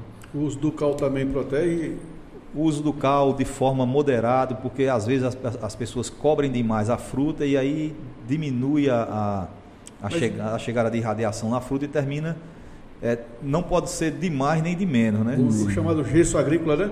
É caulim. É Caulim. caulim. Esse caulim, ele, ele ataca a fruta de alguma forma ou zero? Não, só para proteger, não. efeito de proteção? Ele é uma, é uma substância inerte, ele não, não, não tem nenhum tipo de problema. É neutro, de- né? É, ele é, ele é, bem, ele é inerte, não faz, não faz mal nenhum a- a- ao ser humano. Inclusive, caolin é utilizado como placebo em remédios. Então, Uhum. você- o pessoal faz a, a- a formulação e complementa o, a- a- o comprimido com o caolin, que ele não tem ação nenhuma Ação sobre o ser nenhuma. humano. Não. Você acha interessante o, o- o- a aplicação do cultar eh, via fertirrigação? É, na verdade, nós, eu, eu junto com a minha equipe, foi que desenvolvemos o, o- a aplicação do, do cultivar via fertirrigação. Isso na época que, que eu ainda trabalhava na, acho que na Agrodan, salvo engano, eu já eu comecei a fazer alguns testes de aplicação via fertirrigação na minha fazenda e depois na Agrodan. E chegamos à conclusão de que a eficiência dessas aplicações é, é bem maior. Desde que você tenha uma uniformidade de, de boa no sistema de irrigação e também uma boa uniformidade no estande das plantas. Então, se você tiver uma, uma- uma- um pomar uniforme, sistema de irrigação equilibrado, com as vazões equilibradas, tudo certinho, você pode fazer as aplicações via fertirrigação, que a eficiência do uso é maior. Às vezes você precisa até reduzir a dose, porque eh, há um aumento expressivo da eficiência em função de que onde estiver irrigando tem raiz de manga se desenvolvendo. Quando você faz a aplicação via fertirrigação, em todo lugar que tem raiz está caindo o ingrediente ativo Ingrediente. e a absorção é maior. Maior. Ela tem uma, uma superfície de contato Exatamente. maior. Né? Exatamente. É, então você tem um- um- uma o- quantidade o- maior de raízes absorvendo o produto. O Cutá tem um nome também que é quase um palavrão. É o principativo, né? O Puba, Pa- é Puba- Paclo, paclobutrazol. Papo, é PBZ. É. É, é- é- é- como é? Pablo Paclobutrazol. Paclobutra. Paclobutrazol. É, igual- Isso aí eu já aprendi, porque eu Tu aprendeu? aprendi com os meninos lá, com os agrônomos lá, é paclobutrazol. Aí para fechar ele chama PBZ. Fica mais fácil chamar Abrevia. PBZ. É, Tem- abrevia. É, é interessante é, esse assunto e inclusive tem até um estudo, né, seu com o professor Ítalo, né, que faz a associação do PBZ com o ácido fúvico, Isso. né? Você Isso. pode dissertar um pouco sobre isso, sobre essa. É, há um, há um, um tempo atrás nós fizemos um trabalho é, fazendo a aplicação do, do, do junto com ácido, ácido fúvico, né? Uhum. E o resultado desse trabalho foi que nós fizemos uma curva de absorção nas raízes, pelas raízes Uhum. e, e a translocação para as brotações ao longo do tempo, né? Sim, sim. Então, antes de, de, de fazer a aplicação, nós fizemos uma análise de raiz de, de, de paclobutrazol nas raízes Uhum. e nas brotações. E posteriormente fizemos a aplicação com só com água, com ácido fúvico e com aminoácido separado. Quatro tratamentos, né? Com as repetições. E eh, construímos a curva de absorção pelas raízes e, e brotações. Fizemos análise com 10 dias após a aplicação, 20, não, 10, 30, 60, 90, 120, 150 dias. Uhum. E para nossa surpresa, é, é, o, o gráfico de absorção, quando você faz as aplicações via fertirrigação, ele demonstrou que há, há rapide- uma rapidez maior na absorção do paclobutrazol pelas raízes e brotações. Então, quando você faz via fertirrigação, com 10 dias já há efeito de paclobutrazol nas raízes. E, posteriormente, no- nas brotações. Uhum. Com 30 dias já há um, um auge de efeito nas brotações, o, com o paclobutrazol junto com ácido orgânico. Ela já responde lá. Já. Sim. Isso, quando você faz só com água, isso vai para 60 dias. Uhum. E quando você faz a lanço, sem ser fertirrigação, Uhum. demora mais. Certo. E Então, fala. Então, assim, o- aumenta a eficiência, tanto com o uso via fertirrigação, e quando você faz junto com o ácido orgânico, ele aumenta mais ainda a velocidade de absorção. Ah, então o ácido, o ácido fúvico ele é como se fosse um agente Com- catalisador. Isso, é, o, o ácido fúvico ele tem ação de, é, de enraizamento. Uhum. ele, ele aumenta, ele estimula o enraizamento, Uhum. E ele também é como se fosse um agente complexante de, de determinadas moléculas. Então é como se ele complexasse o paclobutrazol e conseguisse a, a raiz conseguisse absorver, absorver mais, rapidamente. mais, rapidamente. Com aminoácido também é, é bem interessante. É, falando Entendi. de aminoácidos, qual a importância dos aminoácidos como a arginina é, nos processos fisiológicos e qual o melhor é, é, é posicionamento? A arginina é um dos aminoácidos importantíssimos na, na para as plantas de uma maneira geral. Com, com os estudos que nós fizemos, é, nós identificamos que na fase pós-colheita há um consumo importante de arginina para formar as brotações da, da planta. Então, a fase pós-colheita, logo após a, a, a finalizou colheita, normalmente a planta está com um nível mais baixo de arginina. Então, seria interessante começar a fazer aplicações aí para você fazer com que a planta consiga rebrotar mais rapidamente, com vigor melhor, e você conseguir é, manter seu calendário de produção. Uhum. A grande maioria das áreas que perde calendário de produção é porque não rebrotou adequadamente ou com a velocidade suficiente para estar tá pronta na data prevista de aplicação de paclobutrazol. Eduardo, depois de um, um pós-colheita, como é feito o procedimento? Você faz a limpeza, pó da manga, é, é feito isso? Ou é, você faz a colheita e dá, deixa ela descansar um pouco, depois que vem com, com a poda? É, é, é, um pouco. Depende. Se a planta tiver é, com uma aparência boa, um nível bom de reserva ainda, hum. você pode podar é, logo em seguida, iniciar as adubações, podar e já começar a recompor as brotações. As áreas que tiverem mais sentidas, digamos assim, tiverem mais debilitadas, é importante você esperar um pouco, iniciar um processo de adubação, de aplicações foliares para posteriormente, duas, três semanas após o início das adubações, você podar. Mas se a área tiver com vigor bom, vigor interessante, dá para podar imediatamente. Falando de, de, comércio interno, comércio interno de manga, como é esse comércio interno de manga? Ele, é... É, o, o, mercado interno ele é um mercado importantíssimo é, para a cultura da manga, porque se você imaginar que grande parte da fruta de fato fica no mercado interno, nós temos mais de 220, 230 milhões de, de brasileiros, né? Isso. São 230 milhões de é, boquinhas, de né? Bocas. Pra... então, é um mercado que todo mundo está de olho. É. E o que é que precisa, na verdade, é desenvolver melhor essa questão no mercado interno. Grande parte da fruta que é produzida nós acho que nós exportamos acho que 10, 15%, existe, não, não me recordo o número existe um ao, ao dado, certo. Existe um dado que é, nós somos o terceiro maior é, mundial produtor de, de, fruticultura, de frutas, né, do mundo, e o 23 terceiro exportador, ou seja, tem, é. muito, tem muito caminho ainda para para chegar, para chegar, para desenvolver. Né? Para desenvolver. Então, assim, nós, nosso potencial de exportação ainda é gigantesco. Frente, por exemplo, Peru, se pela área que ele tem, uhum. é, ele está praticamente competindo corpo a corpo com o Brasil nas exportações uhum. de frutas, né? Isso. Então, no, no, caso falando especificamente de manga, se você imaginar que nós temos um, o potencial que nós temos, a gente poderia exportar três vezes, quatro vezes mais do que, do que eles, ou, ou mais. Mas aí é onde entra a questão de competitividade, entra uma é, questão de qualidade, uma série de, de fatores que nós precisamos resolver para atingir mais ou aumentar esses, esses volumes de exportação. Né? no mercado é. interno hoje nós temos profissionais qualificados para esse manejo? Temos sim. O Vale de São Francisco é uma região assim abençoada com muitos bons profissionais. Sim. Isso vem se desenvolvendo cada vez mais, graças a Deus. Tem muita gente boa que está buscando estudar, fazer um bom trabalho.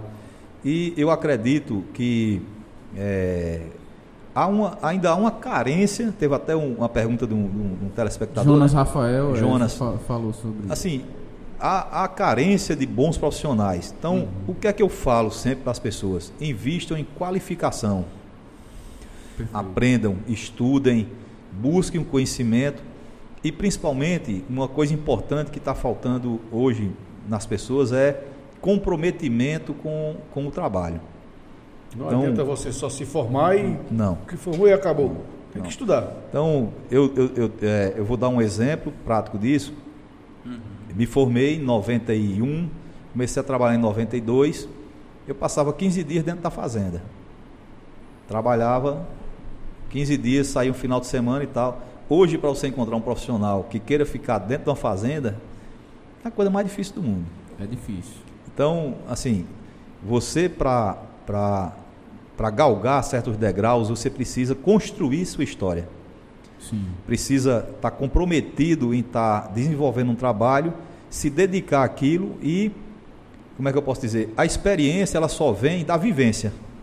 Exatamente. Ninguém vai poder te dizer, eu posso dar mil palestras para alguém sobre manga, mas ele não, eu não vou poder dizer a ele o que está na minha cabeça da vivência que eu tive com a cultura.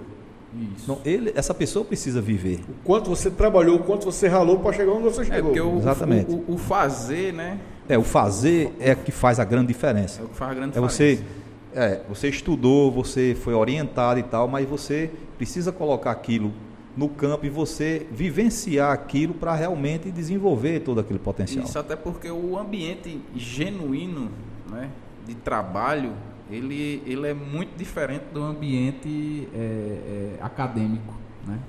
Ele tem, é. Ele, é ele, tem diferenças porque ele tem pressão, ele tem é, cobranças, tem cobranças, né? É, ele tem nuances, situações né, que você não, não, não vê num ambiente acadêmico. Uma coisa importante também é, desenvolver liderança. Então, Isso. Então, você normalmente as pessoas que trabalham nessa área elas vão gerenciar pessoas. Exato. E é, você precisa ter um discernimento muito, muito bom para poder saber lidar com as pessoas, tratar as pessoas de forma adequada, saber lidar com todas essas diferenças entre personalidades. Isso. Enfim, você tem que ser. Você tem que desenvolver uma série de, de habilidades, de habilidades para é, ter sucesso ou, ou, crescer nesse, nesse trabalho. É o que a gente, a gente, a gente sempre quando é vai contratar uma pessoa, né, é o verdade, é o famoso chá, né? Você tem que ter o conhecimento, né? Você tem que ter essas habilidades, né, que você falou.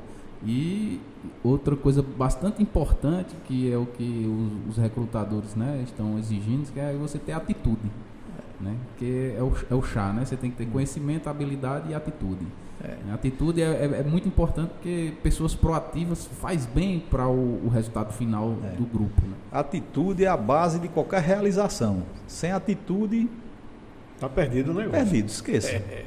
Né? Uma pergunta aqui Fala. do ouvinte, eh, Eduardo. É, quais os problemas que o PBZ traz para o solo? Existem alternativas para o controle floral além do PBZ? Veja só, é, o PBZ, depois de com 150 dias, praticamente já não há resíduo no solo. Pela, pelas, pelas as avaliações que nós fizemos, inclusive esse trabalho que é, Augusto citou junto com o professor Hidro, que foi uma tese de dissertação de mestrado de um aluno, uhum. muito bem feito por sinal. Está lá, os dados comprovam essa mesma, é, a mesma evolução da questão do resíduo. Uhum. Com os 120 dias já está muito pouco resíduo no solo e praticamente com os 150 já desaparece. O resíduo até na planta, né, na raiz da planta. Sim, sim. Então, é, muitas vezes o, o, grande problema é a dosificação errada, a superdosagem. Isso. Então, é, a questão é você desenvolver critérios com dose entendeu? Para poder fazer com que não haja o excesso. O excesso de aplicação resulta numa inibição forte da giberelina na, na, na, da giberelina na planta e isso paralisa demais o crescimento vegetativo da planta. E a repercussão disso é, vem que uma, na pós-colheita a planta demora a rebrotar, ou às vezes fica muito tempo parada, ou às vezes até nem rebrota adequadamente de, é, em função da dose que foi aplicada. Então, para é, é, equilibrar isso, você tem que uhum. aplicar a giberelina de fora. Sim. Então, o que seria. Fazer uma correção. Uma né? correção. Então, uhum. o que seria interessante é você ir aplicando, se você não conhecer qual a dose adequada para a sua planta, vá aplicando doses menores, porque você vai sentindo o efeito e, e você vai, digamos, ajustando a dose em função da necessidade. Então, o que é que a fertirrigação a aplicação de, de, de, paclutrazol via fertirrigação proporciona também? A divisão da dose. Você Perfeito. pode aplicar uma dose, eu normalmente divido a dose em duas, três aplicações. Define uma dose, aplique, sei lá, 60% da dose. Aí faz a primeira aplicação. Uhum. Com 30 dias, você já avaliou o efeito. Aí você pode até dizer, não, a dose aqui, o efeito já está bom. Já chegou. Não aplica. Isso. Você economizou 40%. Isso. Verdade. Se precisa de mais alguma coisa, bota mais 20%. Aplica, 30 dias depois teve o outro efeito. Uhum. Aí você teve o efeito somatório, não, aqui está bom. Se não uhum. tiver, você ainda pode fazer uma terceira. Então, você consegue tecnicamente calibrar melhor essas doses. A palavra é cautela, né? Não ter Exatamente. Cautela. Caldo de galinha cautela nunca fez mal a ninguém, nunca, né? Nunca fez mal a ninguém, né? Porque para você saber o, a, o, a, diferença entre o, o remédio o, e, e, o veneno é a dose, é né? A você dose. tem que saber a dosagem certa ali para. É, existe alternativa ao uso do paclobutrazol? Existe, tem o uniconazole, que também é um triazol, uhum. que ele também inibe parcialmente a síntese de giberelina. Só que a dinâmica dele é um pouco diferente do paclobutrazol, ele é mais lento, mas o efeito dele é mais prolongado. Então, é, você tem que desenvolver todo um cuidado no uso também dessa ferramenta, né? Maravilha. É, Eduardo, é, é, poeta, deixa eu só lhe perguntar, tem poesia hoje? Poeta? Tem, pai, é só você pedir. Se você tem. quiser soltar um aí, fica à vontade, meu poeta. Uma aguinha, né? É. Você faz aí a, a, a poesia que eu vou tomar uma aguinha. Tomar uma aguinha? Bom. Lembrando que a gente está aqui em Petrolina, Pernambuco, Brasil, Vale do São Francisco, na margem esquerda do Rio São Francisco, né? Do outro lado das águas tem o Juazeiro da Bahia. E se você quiser visitar nossa cidade, rapaz, venha-se embora. Venha para cá que a gente tem manga de qualidade, tem uva de qualidade, vinho bom, né? Tem o melhor bode do Brasil aqui na região. E pessoas com qualidade, né? Como o profissional Eduardo Ferraz, inclusive Fabrício Rodrigues está mandando um abraço para você. Ô, né? Nosso irmãozinho. Ali é nosso irmão. É, tá. Um abraço aí para meu amigo Aldemir lá da Seiva do Valo, o Helder. Estão curtindo a gente aí também.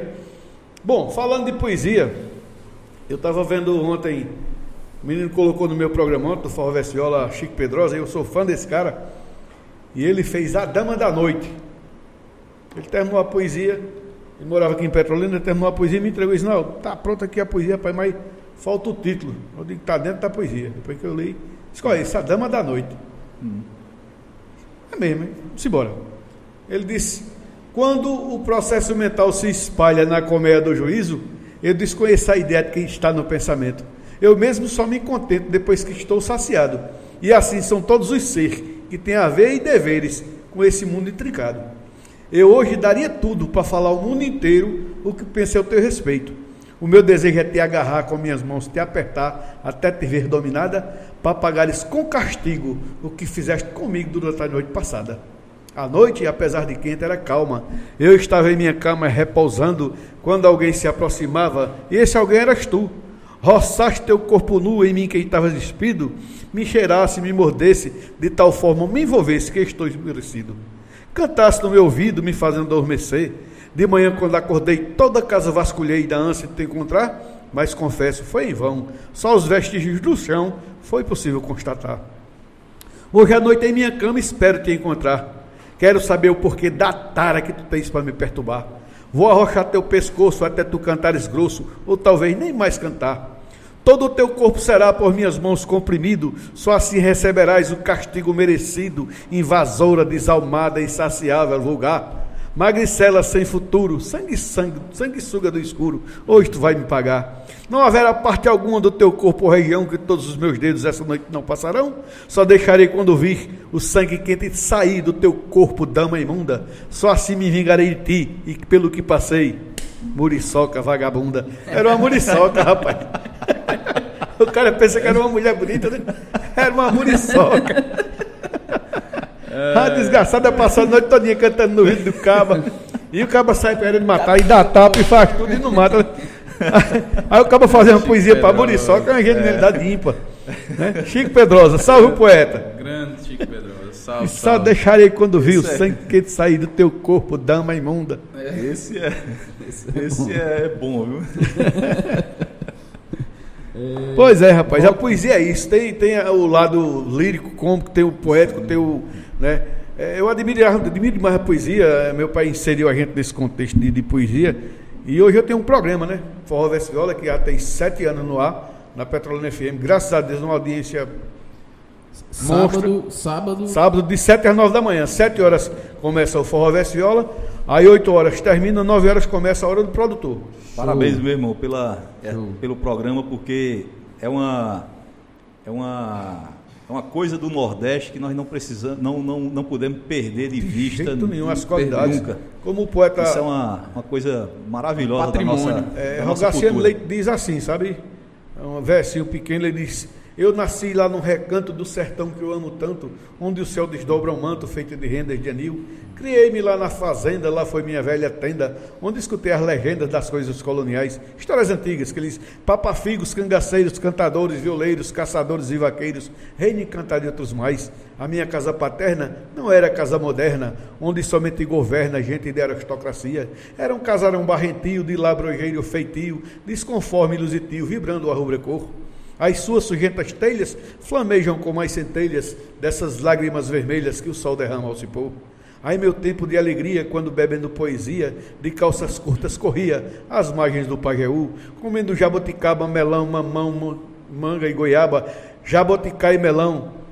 No meu sertão altaneiro, foi aonde eu vi primeiro um cantador violeiro dedilhando uma canção fazer dar uma cigarra, da garganta uma guitarra, da vida uma eterna farra e do Brasil coração.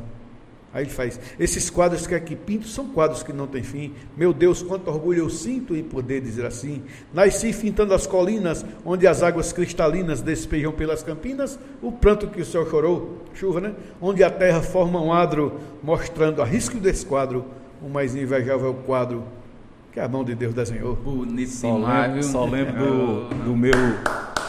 Obrigado. Só lembro, só lembro do meu tio, é. tio e nosso irmão também, de Ivan Carvalho. Ivan Carvalho, conhecido. Ali o Cobreloa, ali é meu tio, meu tio e foi o meu segundo pai ali. Ele gostava, gostava e gosta muito de, de poesia. Poesia. Tio e pai. É. É, é, Eduardo, você é, é, de, é de Floresta, né? Nasceu em Floresta. É, sou natural de Floresta. Natural de Floresta. É, radicado em. Cabrobó. Cabrobó, Cabrobó. É. é. meu Cabrobó ali é o. É o assim, a cidade que eu, que eu considero como minha cidade, porque só fiz nascer em Floresta mesmo, né? Sim, sim. Meu pai é natural de lá e também nasci lá. Mas assim, convívio da minha vida, vida inteira, de infância e tal, e adolescência, foi Cabrobó, então tenho muitos amigos lá uhum. e tudo, e a família, parte da minha família ainda mora lá. Então, você, você, você foi o, o, primeiro engenheiro agrônomo da família ou a, a, a, sua base já veio do campo ali, da, né, do, do, tratamento com a terra ou não? Assim, não, não. Uma coisa meu, que despertou. É, meu pai era comerciante, comerciante em. Né? É, comerciante, minha mãe também trabalhava com ele. Uhum. E dos irmãos, somente eu sou, sou agrônomo. Tem um o mais novo que se formou em agronomia também, já está trabalhando aí na, uhum. na área. É o, o, o André, André, o André, rapaz, ele veio conversando é. comigo, rapaz, gente fina. Ele é, ele é o que seu, André? O, ele é meu irmão. É teu irmão, é? É, e é meu ah. afilhado também. Ah, bacana, bacana. Já, já, já carregou para a agronomia, né? Tá aí, tá aí tá quase campo, chegando no né? finalzinho, tem mais uma perguntinha aqui, Eduardo. Uhum. É, formação do mercado, né? Hoje o mercado está buscando biológico, agronômico, é, é, é Quais são a, a, as técnicas que estão buscando mais para ter uma melhor qualidade de, de produtividade? Para não usar muitos químicos, está usando mais o biológico, eles estão. Coisa importante é o, o, o uso de, de, produtos de natureza biológica ele vem crescendo bastante na, na, na, região e no mundo de uma maneira geral. Eu tenho ido a alguns eventos é, de, de bioestimulação e, e, nesses eventos, nesses congressos de, de, bioestimulantes, Uhum. É, se fala muito em uso de produtos biológicos para bioestimulação de raízes, principalmente. Só que o uso de produtos de, de, natureza biológica também para controle de pragas e doenças vem crescendo, a pesquisa nessa área também vem crescendo bastante. Uhum. O uso de, de, de, ferramentas, o desenvolvimento de ferramentas para, controle de pragas e doenças vem, assim, a cada ano é, melhorando a eficiência e tal, e, e, é uma coisa que eu diria que é um caminho sem volta. Há uma, uma, uma como é que eu posso dizer assim? As pessoas às vezes perguntam: ah, vai acabar os químicos, vai ser só biológico? Eu acredito mais no equilíbrio do uso das ferramentas, entendeu? Então, existe a parte de controle cultural também, que é importante, o aperfeiçoamento de monitoramento para você ter um controle melhor, o uso de uhum. ferramentas químicas e biológicas de forma equilibrada. Equilibrada. Eu acho que vai ser o, o caminho. O desenvolvimento de pesquisa nessa área é fundamental para você enten entender como isso funciona e manejar de forma adequada em cada cultura. Então, esse, essa, essa, esse laboratório de, de microbiologia e fitopatologia que nós fizemos na fazenda foi exatamente com o objetivo de entender essa dinâmica de como isso funciona, fazer provas de, de eficiência de produtos de natureza biológica Perfeito. e desenvolver é, protocolo de como você pode usar isso de forma mais eficiente. Então, eu diria assim que é um caminho, é, Isnaldo, importantíssimo e assim e carece de muito conhecimento ainda, mas que tem toda uma base científica muito relevante e que pode dar resultados excelentes. Certo. Na, sua fazenda, lá na sua propriedade, no seu laboratório, tem alguma pesquisa, algum desenvolvimento que você está fazendo? Que isso aqui é a cereja do bolo. Estou pesquisando isso aqui, eu vou atacar nisso aqui assim como se fosse um ponto culminante, a cereja do meu bolo vai ser isso aqui. Tem alguma coisa que você está desenvolvendo em relação a... É, nós estamos desenvolvendo várias coisas ao mesmo tempo, mas o, o que eu diria mais importante é entender o equilíbrio microbiológico do solo e que relação ele tem com as doenças para reequilibrar esse sistema. É esse nosso foco, de pensar como eu posso usar as ferramentas, como é que está a situação atual, uhum e como eu posso manejar as ferramentas de, de controle biológico para melhorar o equilíbrio ali e conseguir reduzir é, problemas com, com doenças ou até mesmo reduzir o uso de produtos de natureza química. Entendeu? É, isso é interessante, né? Porque quando você faz essas correções, você garante uma maior resistência à planta, ela vai ter, né? É, Exatamente. Ela vai absorver mais a, a os nutrientes, né, o produto vai se desenvolver melhor e assim isso vai repercutir é. numa produtividade maior. É. Né? Existe, existem estudos que dizem que até 40% das, das reservas que a planta produz nas folhas, ela manda para as raízes, exuda através de compostos é, para a microbiota do solo se desenvolver. Uhum. Então veja o nível de complexidade. Uhum. As plantas, quando elas precisam de determinadas, determinados compostos, elas mandam uma, uma é, substâncias, exudam através do sistema radicular para atrair determinadas colônias de micro-organismos que se alimentam desse exudado, produzem compostos para a planta e se devolvem para a planta. Então é como se fosse. Perfeita natureza. É como se ela cultivasse ao redor das raízes micro-organismos que ela alimenta ou, ou, ou deixa de alimentar para produzir algo de benéfico para ela. Então, Sim. o nível de complexidade disso é, é gigantesco isso. e que isso, é, isso, o entendimento de tudo isso é um mundo de, de, de ciência uma, pela frente. Uma pesquisa dessa, é, Eduardo, gera em mais ou menos assim quantos anos? Você está tá pronto para o mercado? Isso aqui está Tá Isso para estar tá bem maturado é pelo menos uns três anos. No mínimo. Uhum. No mínimo. Entendi. Então, só que o que, é, o, que é, o que é bom no Vale de São Francisco é você ter um leque de fazendas e de talhões onde você pode e, e colocando uma coisa, você tem um número maior de repetições num espaço de tempo. Há alguma resistência dos produtores para que se faça isso ou não? Não, pelo contrário. Os produtores, aqui no Vale de São Francisco, é uma região espetacular, porque o nível de adoção de tecnologia aqui é gigantesco. Então, se o, o produtor, se você chega para ele explica e para ele, e, e, se aquilo tem uma base técnica, uma base é, é, técnica e científica e prática, que ele observa que vai haver um, um, um, um resultado, um benefício. Benéfico, né? É, a, a, adoção é, é, é, bem, é bem tranquila. Eu tenho uma curiosidade aqui, o que, é, como se deu a manga sem caroço? Tem?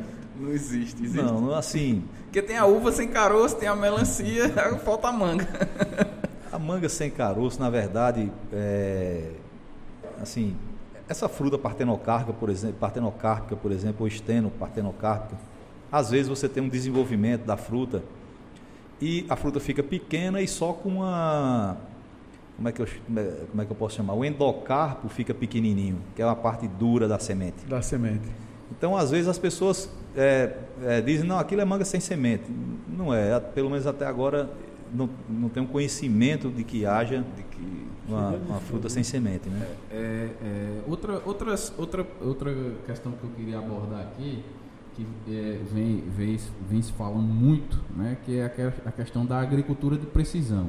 Né? E bem como a gente já tocou em alguns aspectos aqui sobre essa questão da agricultura de precisão, né? É, na, no grão, na soja é mais fácil a gente tentar entender, plantadeira e tudo, né? Tem que agora para que já, já é uma, um, um, manejo, uma, uma produção mais mecanizada, né? Para uma produção mais é, é, manual como a nossa, né? Tanto da, da, das videiras como, é, como da, da manguicultura, né, que são culturas mais manuais. Né? Como se fazer essa, essa, essa agricultura de precisão que você falou, das limpezas do toalete, né, que você falou da, da, da é, dessas questões, né? É, também eu vejo que tem muito problema com relação a, aos calibres, à colheita. Então, como fazer essa, essa né? Como gerenciar essa agricultura de precisão? Um, um, pouco também, se você quiser discorrer também sobre a, a, a, a, irrigação, né, que também entra dentro desse, desse escopo do, de, de agricultura de precisão. Né? É, a agricultura de precisão, especificamente na fruticultura, uhum. ela já é feita só que de uma forma assim, porque tem uns critérios para a agricultura de precisão que para a fruticultura muda um pouco, né? muda. né? Uhum. Então é o seguinte, o que é que eu chamo de agricultura de precisão na fruticultura? Seria um controle de irrigação bem feito, é, o mais é, automatizado possível. Uhum. Que é, é, é, possível fazer isso hoje em dia. Você, você é, telemetria, cal, né? É, telemetria, você calcula as lâminas de irrigação, programa faz uma, um, o programa de toda, de toda a irrigação e, e, e o, programa ele, ele já, aciona as já, válvulas. Já existe isso aqui, já está consolidado no Vale esse, esse, tipo de irrigação via telemetria, toda existe. O, os dados, como a gente faz esses tratamentos. Existe. Por exemplo, existe. na nossa fazenda, é, toda a parte de é, leitura de dados climatológicos, uso uhum. dos dados, cálculo das lâminas, monitoramento do, do, do solo e cálculo das lâminas de irrigação é feito. Por enquanto, uhum. nós ainda não estamos com os programas acionando os motores e as válvulas automatizadas, mas está tudo pronto para fazer isso. Entendi. Mas já tem empresa que faz. Uhum. É possível, já existe tecnologia para isso e é possível. Isso você diminui o tamanho da mão de obra também, não é isso? É, você reduz bastante a questão da mão de obra. E custo de produção também. É. Você dá é, essa, essa é uma parte. A fertirrigação, que é a, a aplicação de, de, de, fertilizantes via irrigação, uhum. ela também fica atrelada a isso. Então já existem é, modelos de fertirrigação, uhum. onde você separa os, os nutrientes em tanques e vai injetando no sistema de irrigação de acordo com a necessidade de cada, de cada talhão. Então vejam que no caso da fruticultura já existem talhões definidos, definidos que é uma coisa de precisão. Isso. Já existe uma irrigação de precisão, adubação de precisão, pulverização é, para aquela fase, para aquele tipo de, de situação, aquele uhum. momento. Uhum. E é, com relação a máquinas, por exemplo, Sim. há dispositivos hoje que você coloca no trator que ele rastreia todas as linhas que o trator entra e sai para você observar que se o, se, o, se o operador fez todas as linhas da parcela. A quantidade que ele injetou de, de, de, de fertilizante ou de defensivo ali Sim. naquela por planta, até por planta. Né? Já, já tem fazendo hoje usando drone aí para fazer a fertirrigação? Drone se usa para fazer alguns tipos de monitoramento, por exemplo, de aplicações de alguns produtos, né? Hum. Via, via foliar, mas principalmente para com uso de câmeras ou sensores de medição de temperatura, de alguns parâmetros que você pode observar é, se a planta está com nível maior ou menor de estresse. Hoje é uma grande ferramenta, né, o drone, né? É uma ferramenta que tem uma versatilidade de uso interessante, mas eu diria que ela ainda precisa de, de aperfeiçoamento para você utilizar na fruticultura. Então, o que eu acho interessante no drone é você monitorar as áreas falhas, por exemplo. Hum. Você é, sobrevoar, copa ar. É, sobrevoar as áreas, ver falhas de, de estrutura de planta, ver é, falhas de plantio, enfim, tem uma, você tem uma visão é, privilegiada do, do seu uhum. pomar para você tomar decisões gerenciais importantes. Isso. Existem várias empresas trabalhando no desenvolvimento de softwares uhum. para é, desenvolvimento de um padrão de colheita. Só que para isso você precisa estar tá com a fruta toda exposta, né? Então, o pessoal da Austrália está tentando fazer isso. Uhum. Passa com um leitor é, do lado e ele, ela, ela vai ela lendo toda, toda a fruta que tem para fazer estimativa de colheita. Isso. Então, Hoje, como é feita a estimativa? Porque é um, é um negócio complicado, Rinaldo, porque assim, é, cada mercado define né, qual calibre vai absorver ali. Né? Então a Europa é um tamanho diferente, até por país, né? Espanha é um tamanho diferente, é, é, Rússia é um tamanho diferente, né? um calibre diferente, Estados Unidos. Então é, é, é, existe essa variação. Como é que isso vai se traduzir no campo? A dificuldade está aí, né? E é. como é que eu vou fazer essa leitura, né? Eu tenho lá meus supervisores de campos, eu tenho né, meus encarregados, né? Como ah, nesse talhão aqui eu sei que eu vou, eu vou tirar, é, colher tantas toneladas de calibre é, 9, de calibre 8. Então, como é assim feito hoje, né?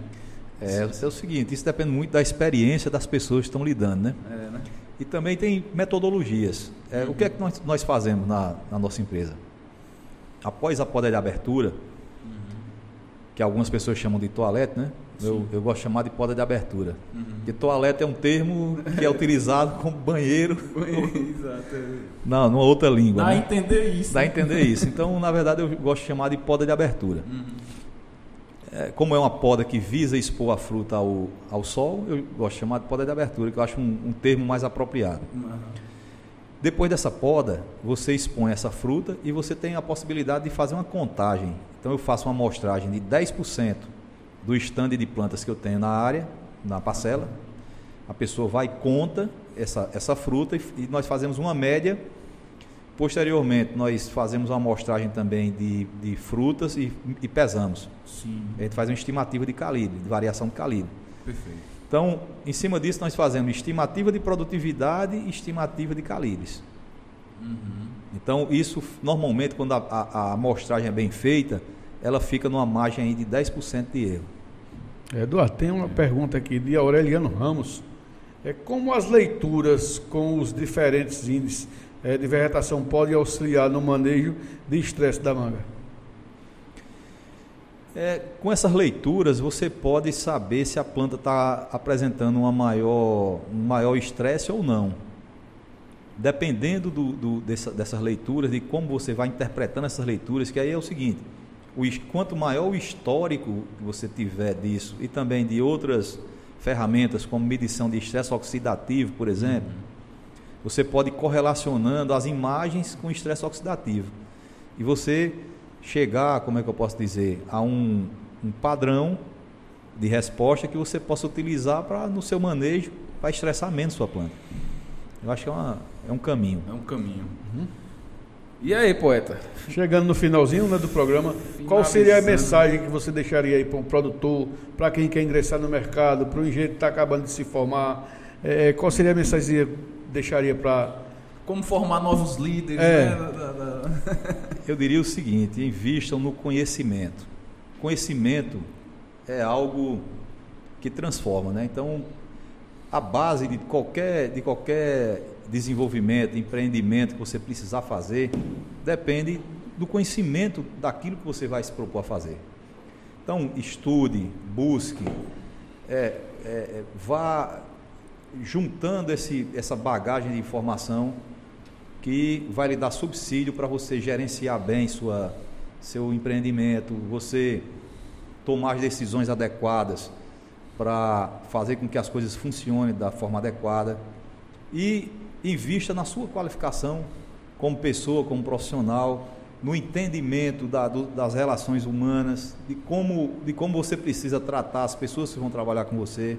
Então, não é só a parte técnica, é a parte também de, de, de pessoa, de, de, de, de é soft skills, né? É. Que a gente chama, as habilidades de, de, de as habilidades- interrelações, interrelacionais, né? Exato. Tudo isso vai se somar é, para que você consiga ter sucesso no que você pretende fazer. Então, é, é isso aí. Pois é, Eduardo, eu gostaria de agradecer a presença de Eduardo Ferraz, né? Produtor, consultor, doutor em manga. Muito obrigado, meu irmão, por ter vindo. Agradecer aqui a F-Takes, Falcão Engenharia, é, Vilarejo Vilarejo Gráfico. Gasto, a todos que participaram, para os meninos ali que participaram do, do, do podcast. Eu gostaria que Eduardo deixasse o teu telefone aí de contato. Quem quiser Quem entrar- quiser ligar, pode, se, se o irmão quiser é, é, é, deixar para alguém, de alguém possivelmente quiser fazer alguma pergunta, né, um contato, um, um e-mail, que é mais fácil do que um telefone. Você tá Mídias sociais, Instagram, Facebook. Eu tenho meu meu contato profissional é o, o 87 99995 1527, que é um telefone que, que eu já utilizo há bastante tempo, o número. E meu e-mail é consult underline clorofila arroba hotmail.com. É, muitas vezes eu estou fora de área, estou em área- áreas rurais, né? Viajo bastante né, em áreas rurais, normalmente não, não tem sinal de celular e também de internet, mas em alguns momentos que eu chego em área eu, eu consigo responder algumas coisas. tá certo? Instagram, Instagram, arroba, É, clorofila. eu tem mesmo, eu clorofila. Rapaz, não estou lembrando nem o nome do meu. É assim mesmo. É do, É, tem o enfim, pessoal. Enfim, é, Eduardo, é, para mim e para nós aqui do, do, do, do, Agrocre- do Agrocast, é, é um prazer aí imenso, né? É, Você Foi muito produtivo tá- hoje. est- estarmos aqui nessa manhã de domingo, né? É, eu já conheço você aí há alguns anos aí, né? E eu sei da Satisfação estar com vocês aqui e poder contribuir com essa região tão bacana que é o Vale de São Francisco. É um, é um prazer e, e é- principalmente essa cidade que, que as duas cidades que me acolheram com tanta com os braços abertos, né? Então para mim é uma, é uma satisfação poder estar aqui com vocês e contribuir com a nossa região, com crescimento e com tanta gente boa que tem aqui que pode fazer a diferença nos próximos anos, né? Com certeza. Com certeza, porque o, o- a, a grande qualidade de um líder é formar outros líderes. Né? E, e devido à sua humildade, né? todo tanto de conhecimento que você tem, né? e, e, e- você como a referência né?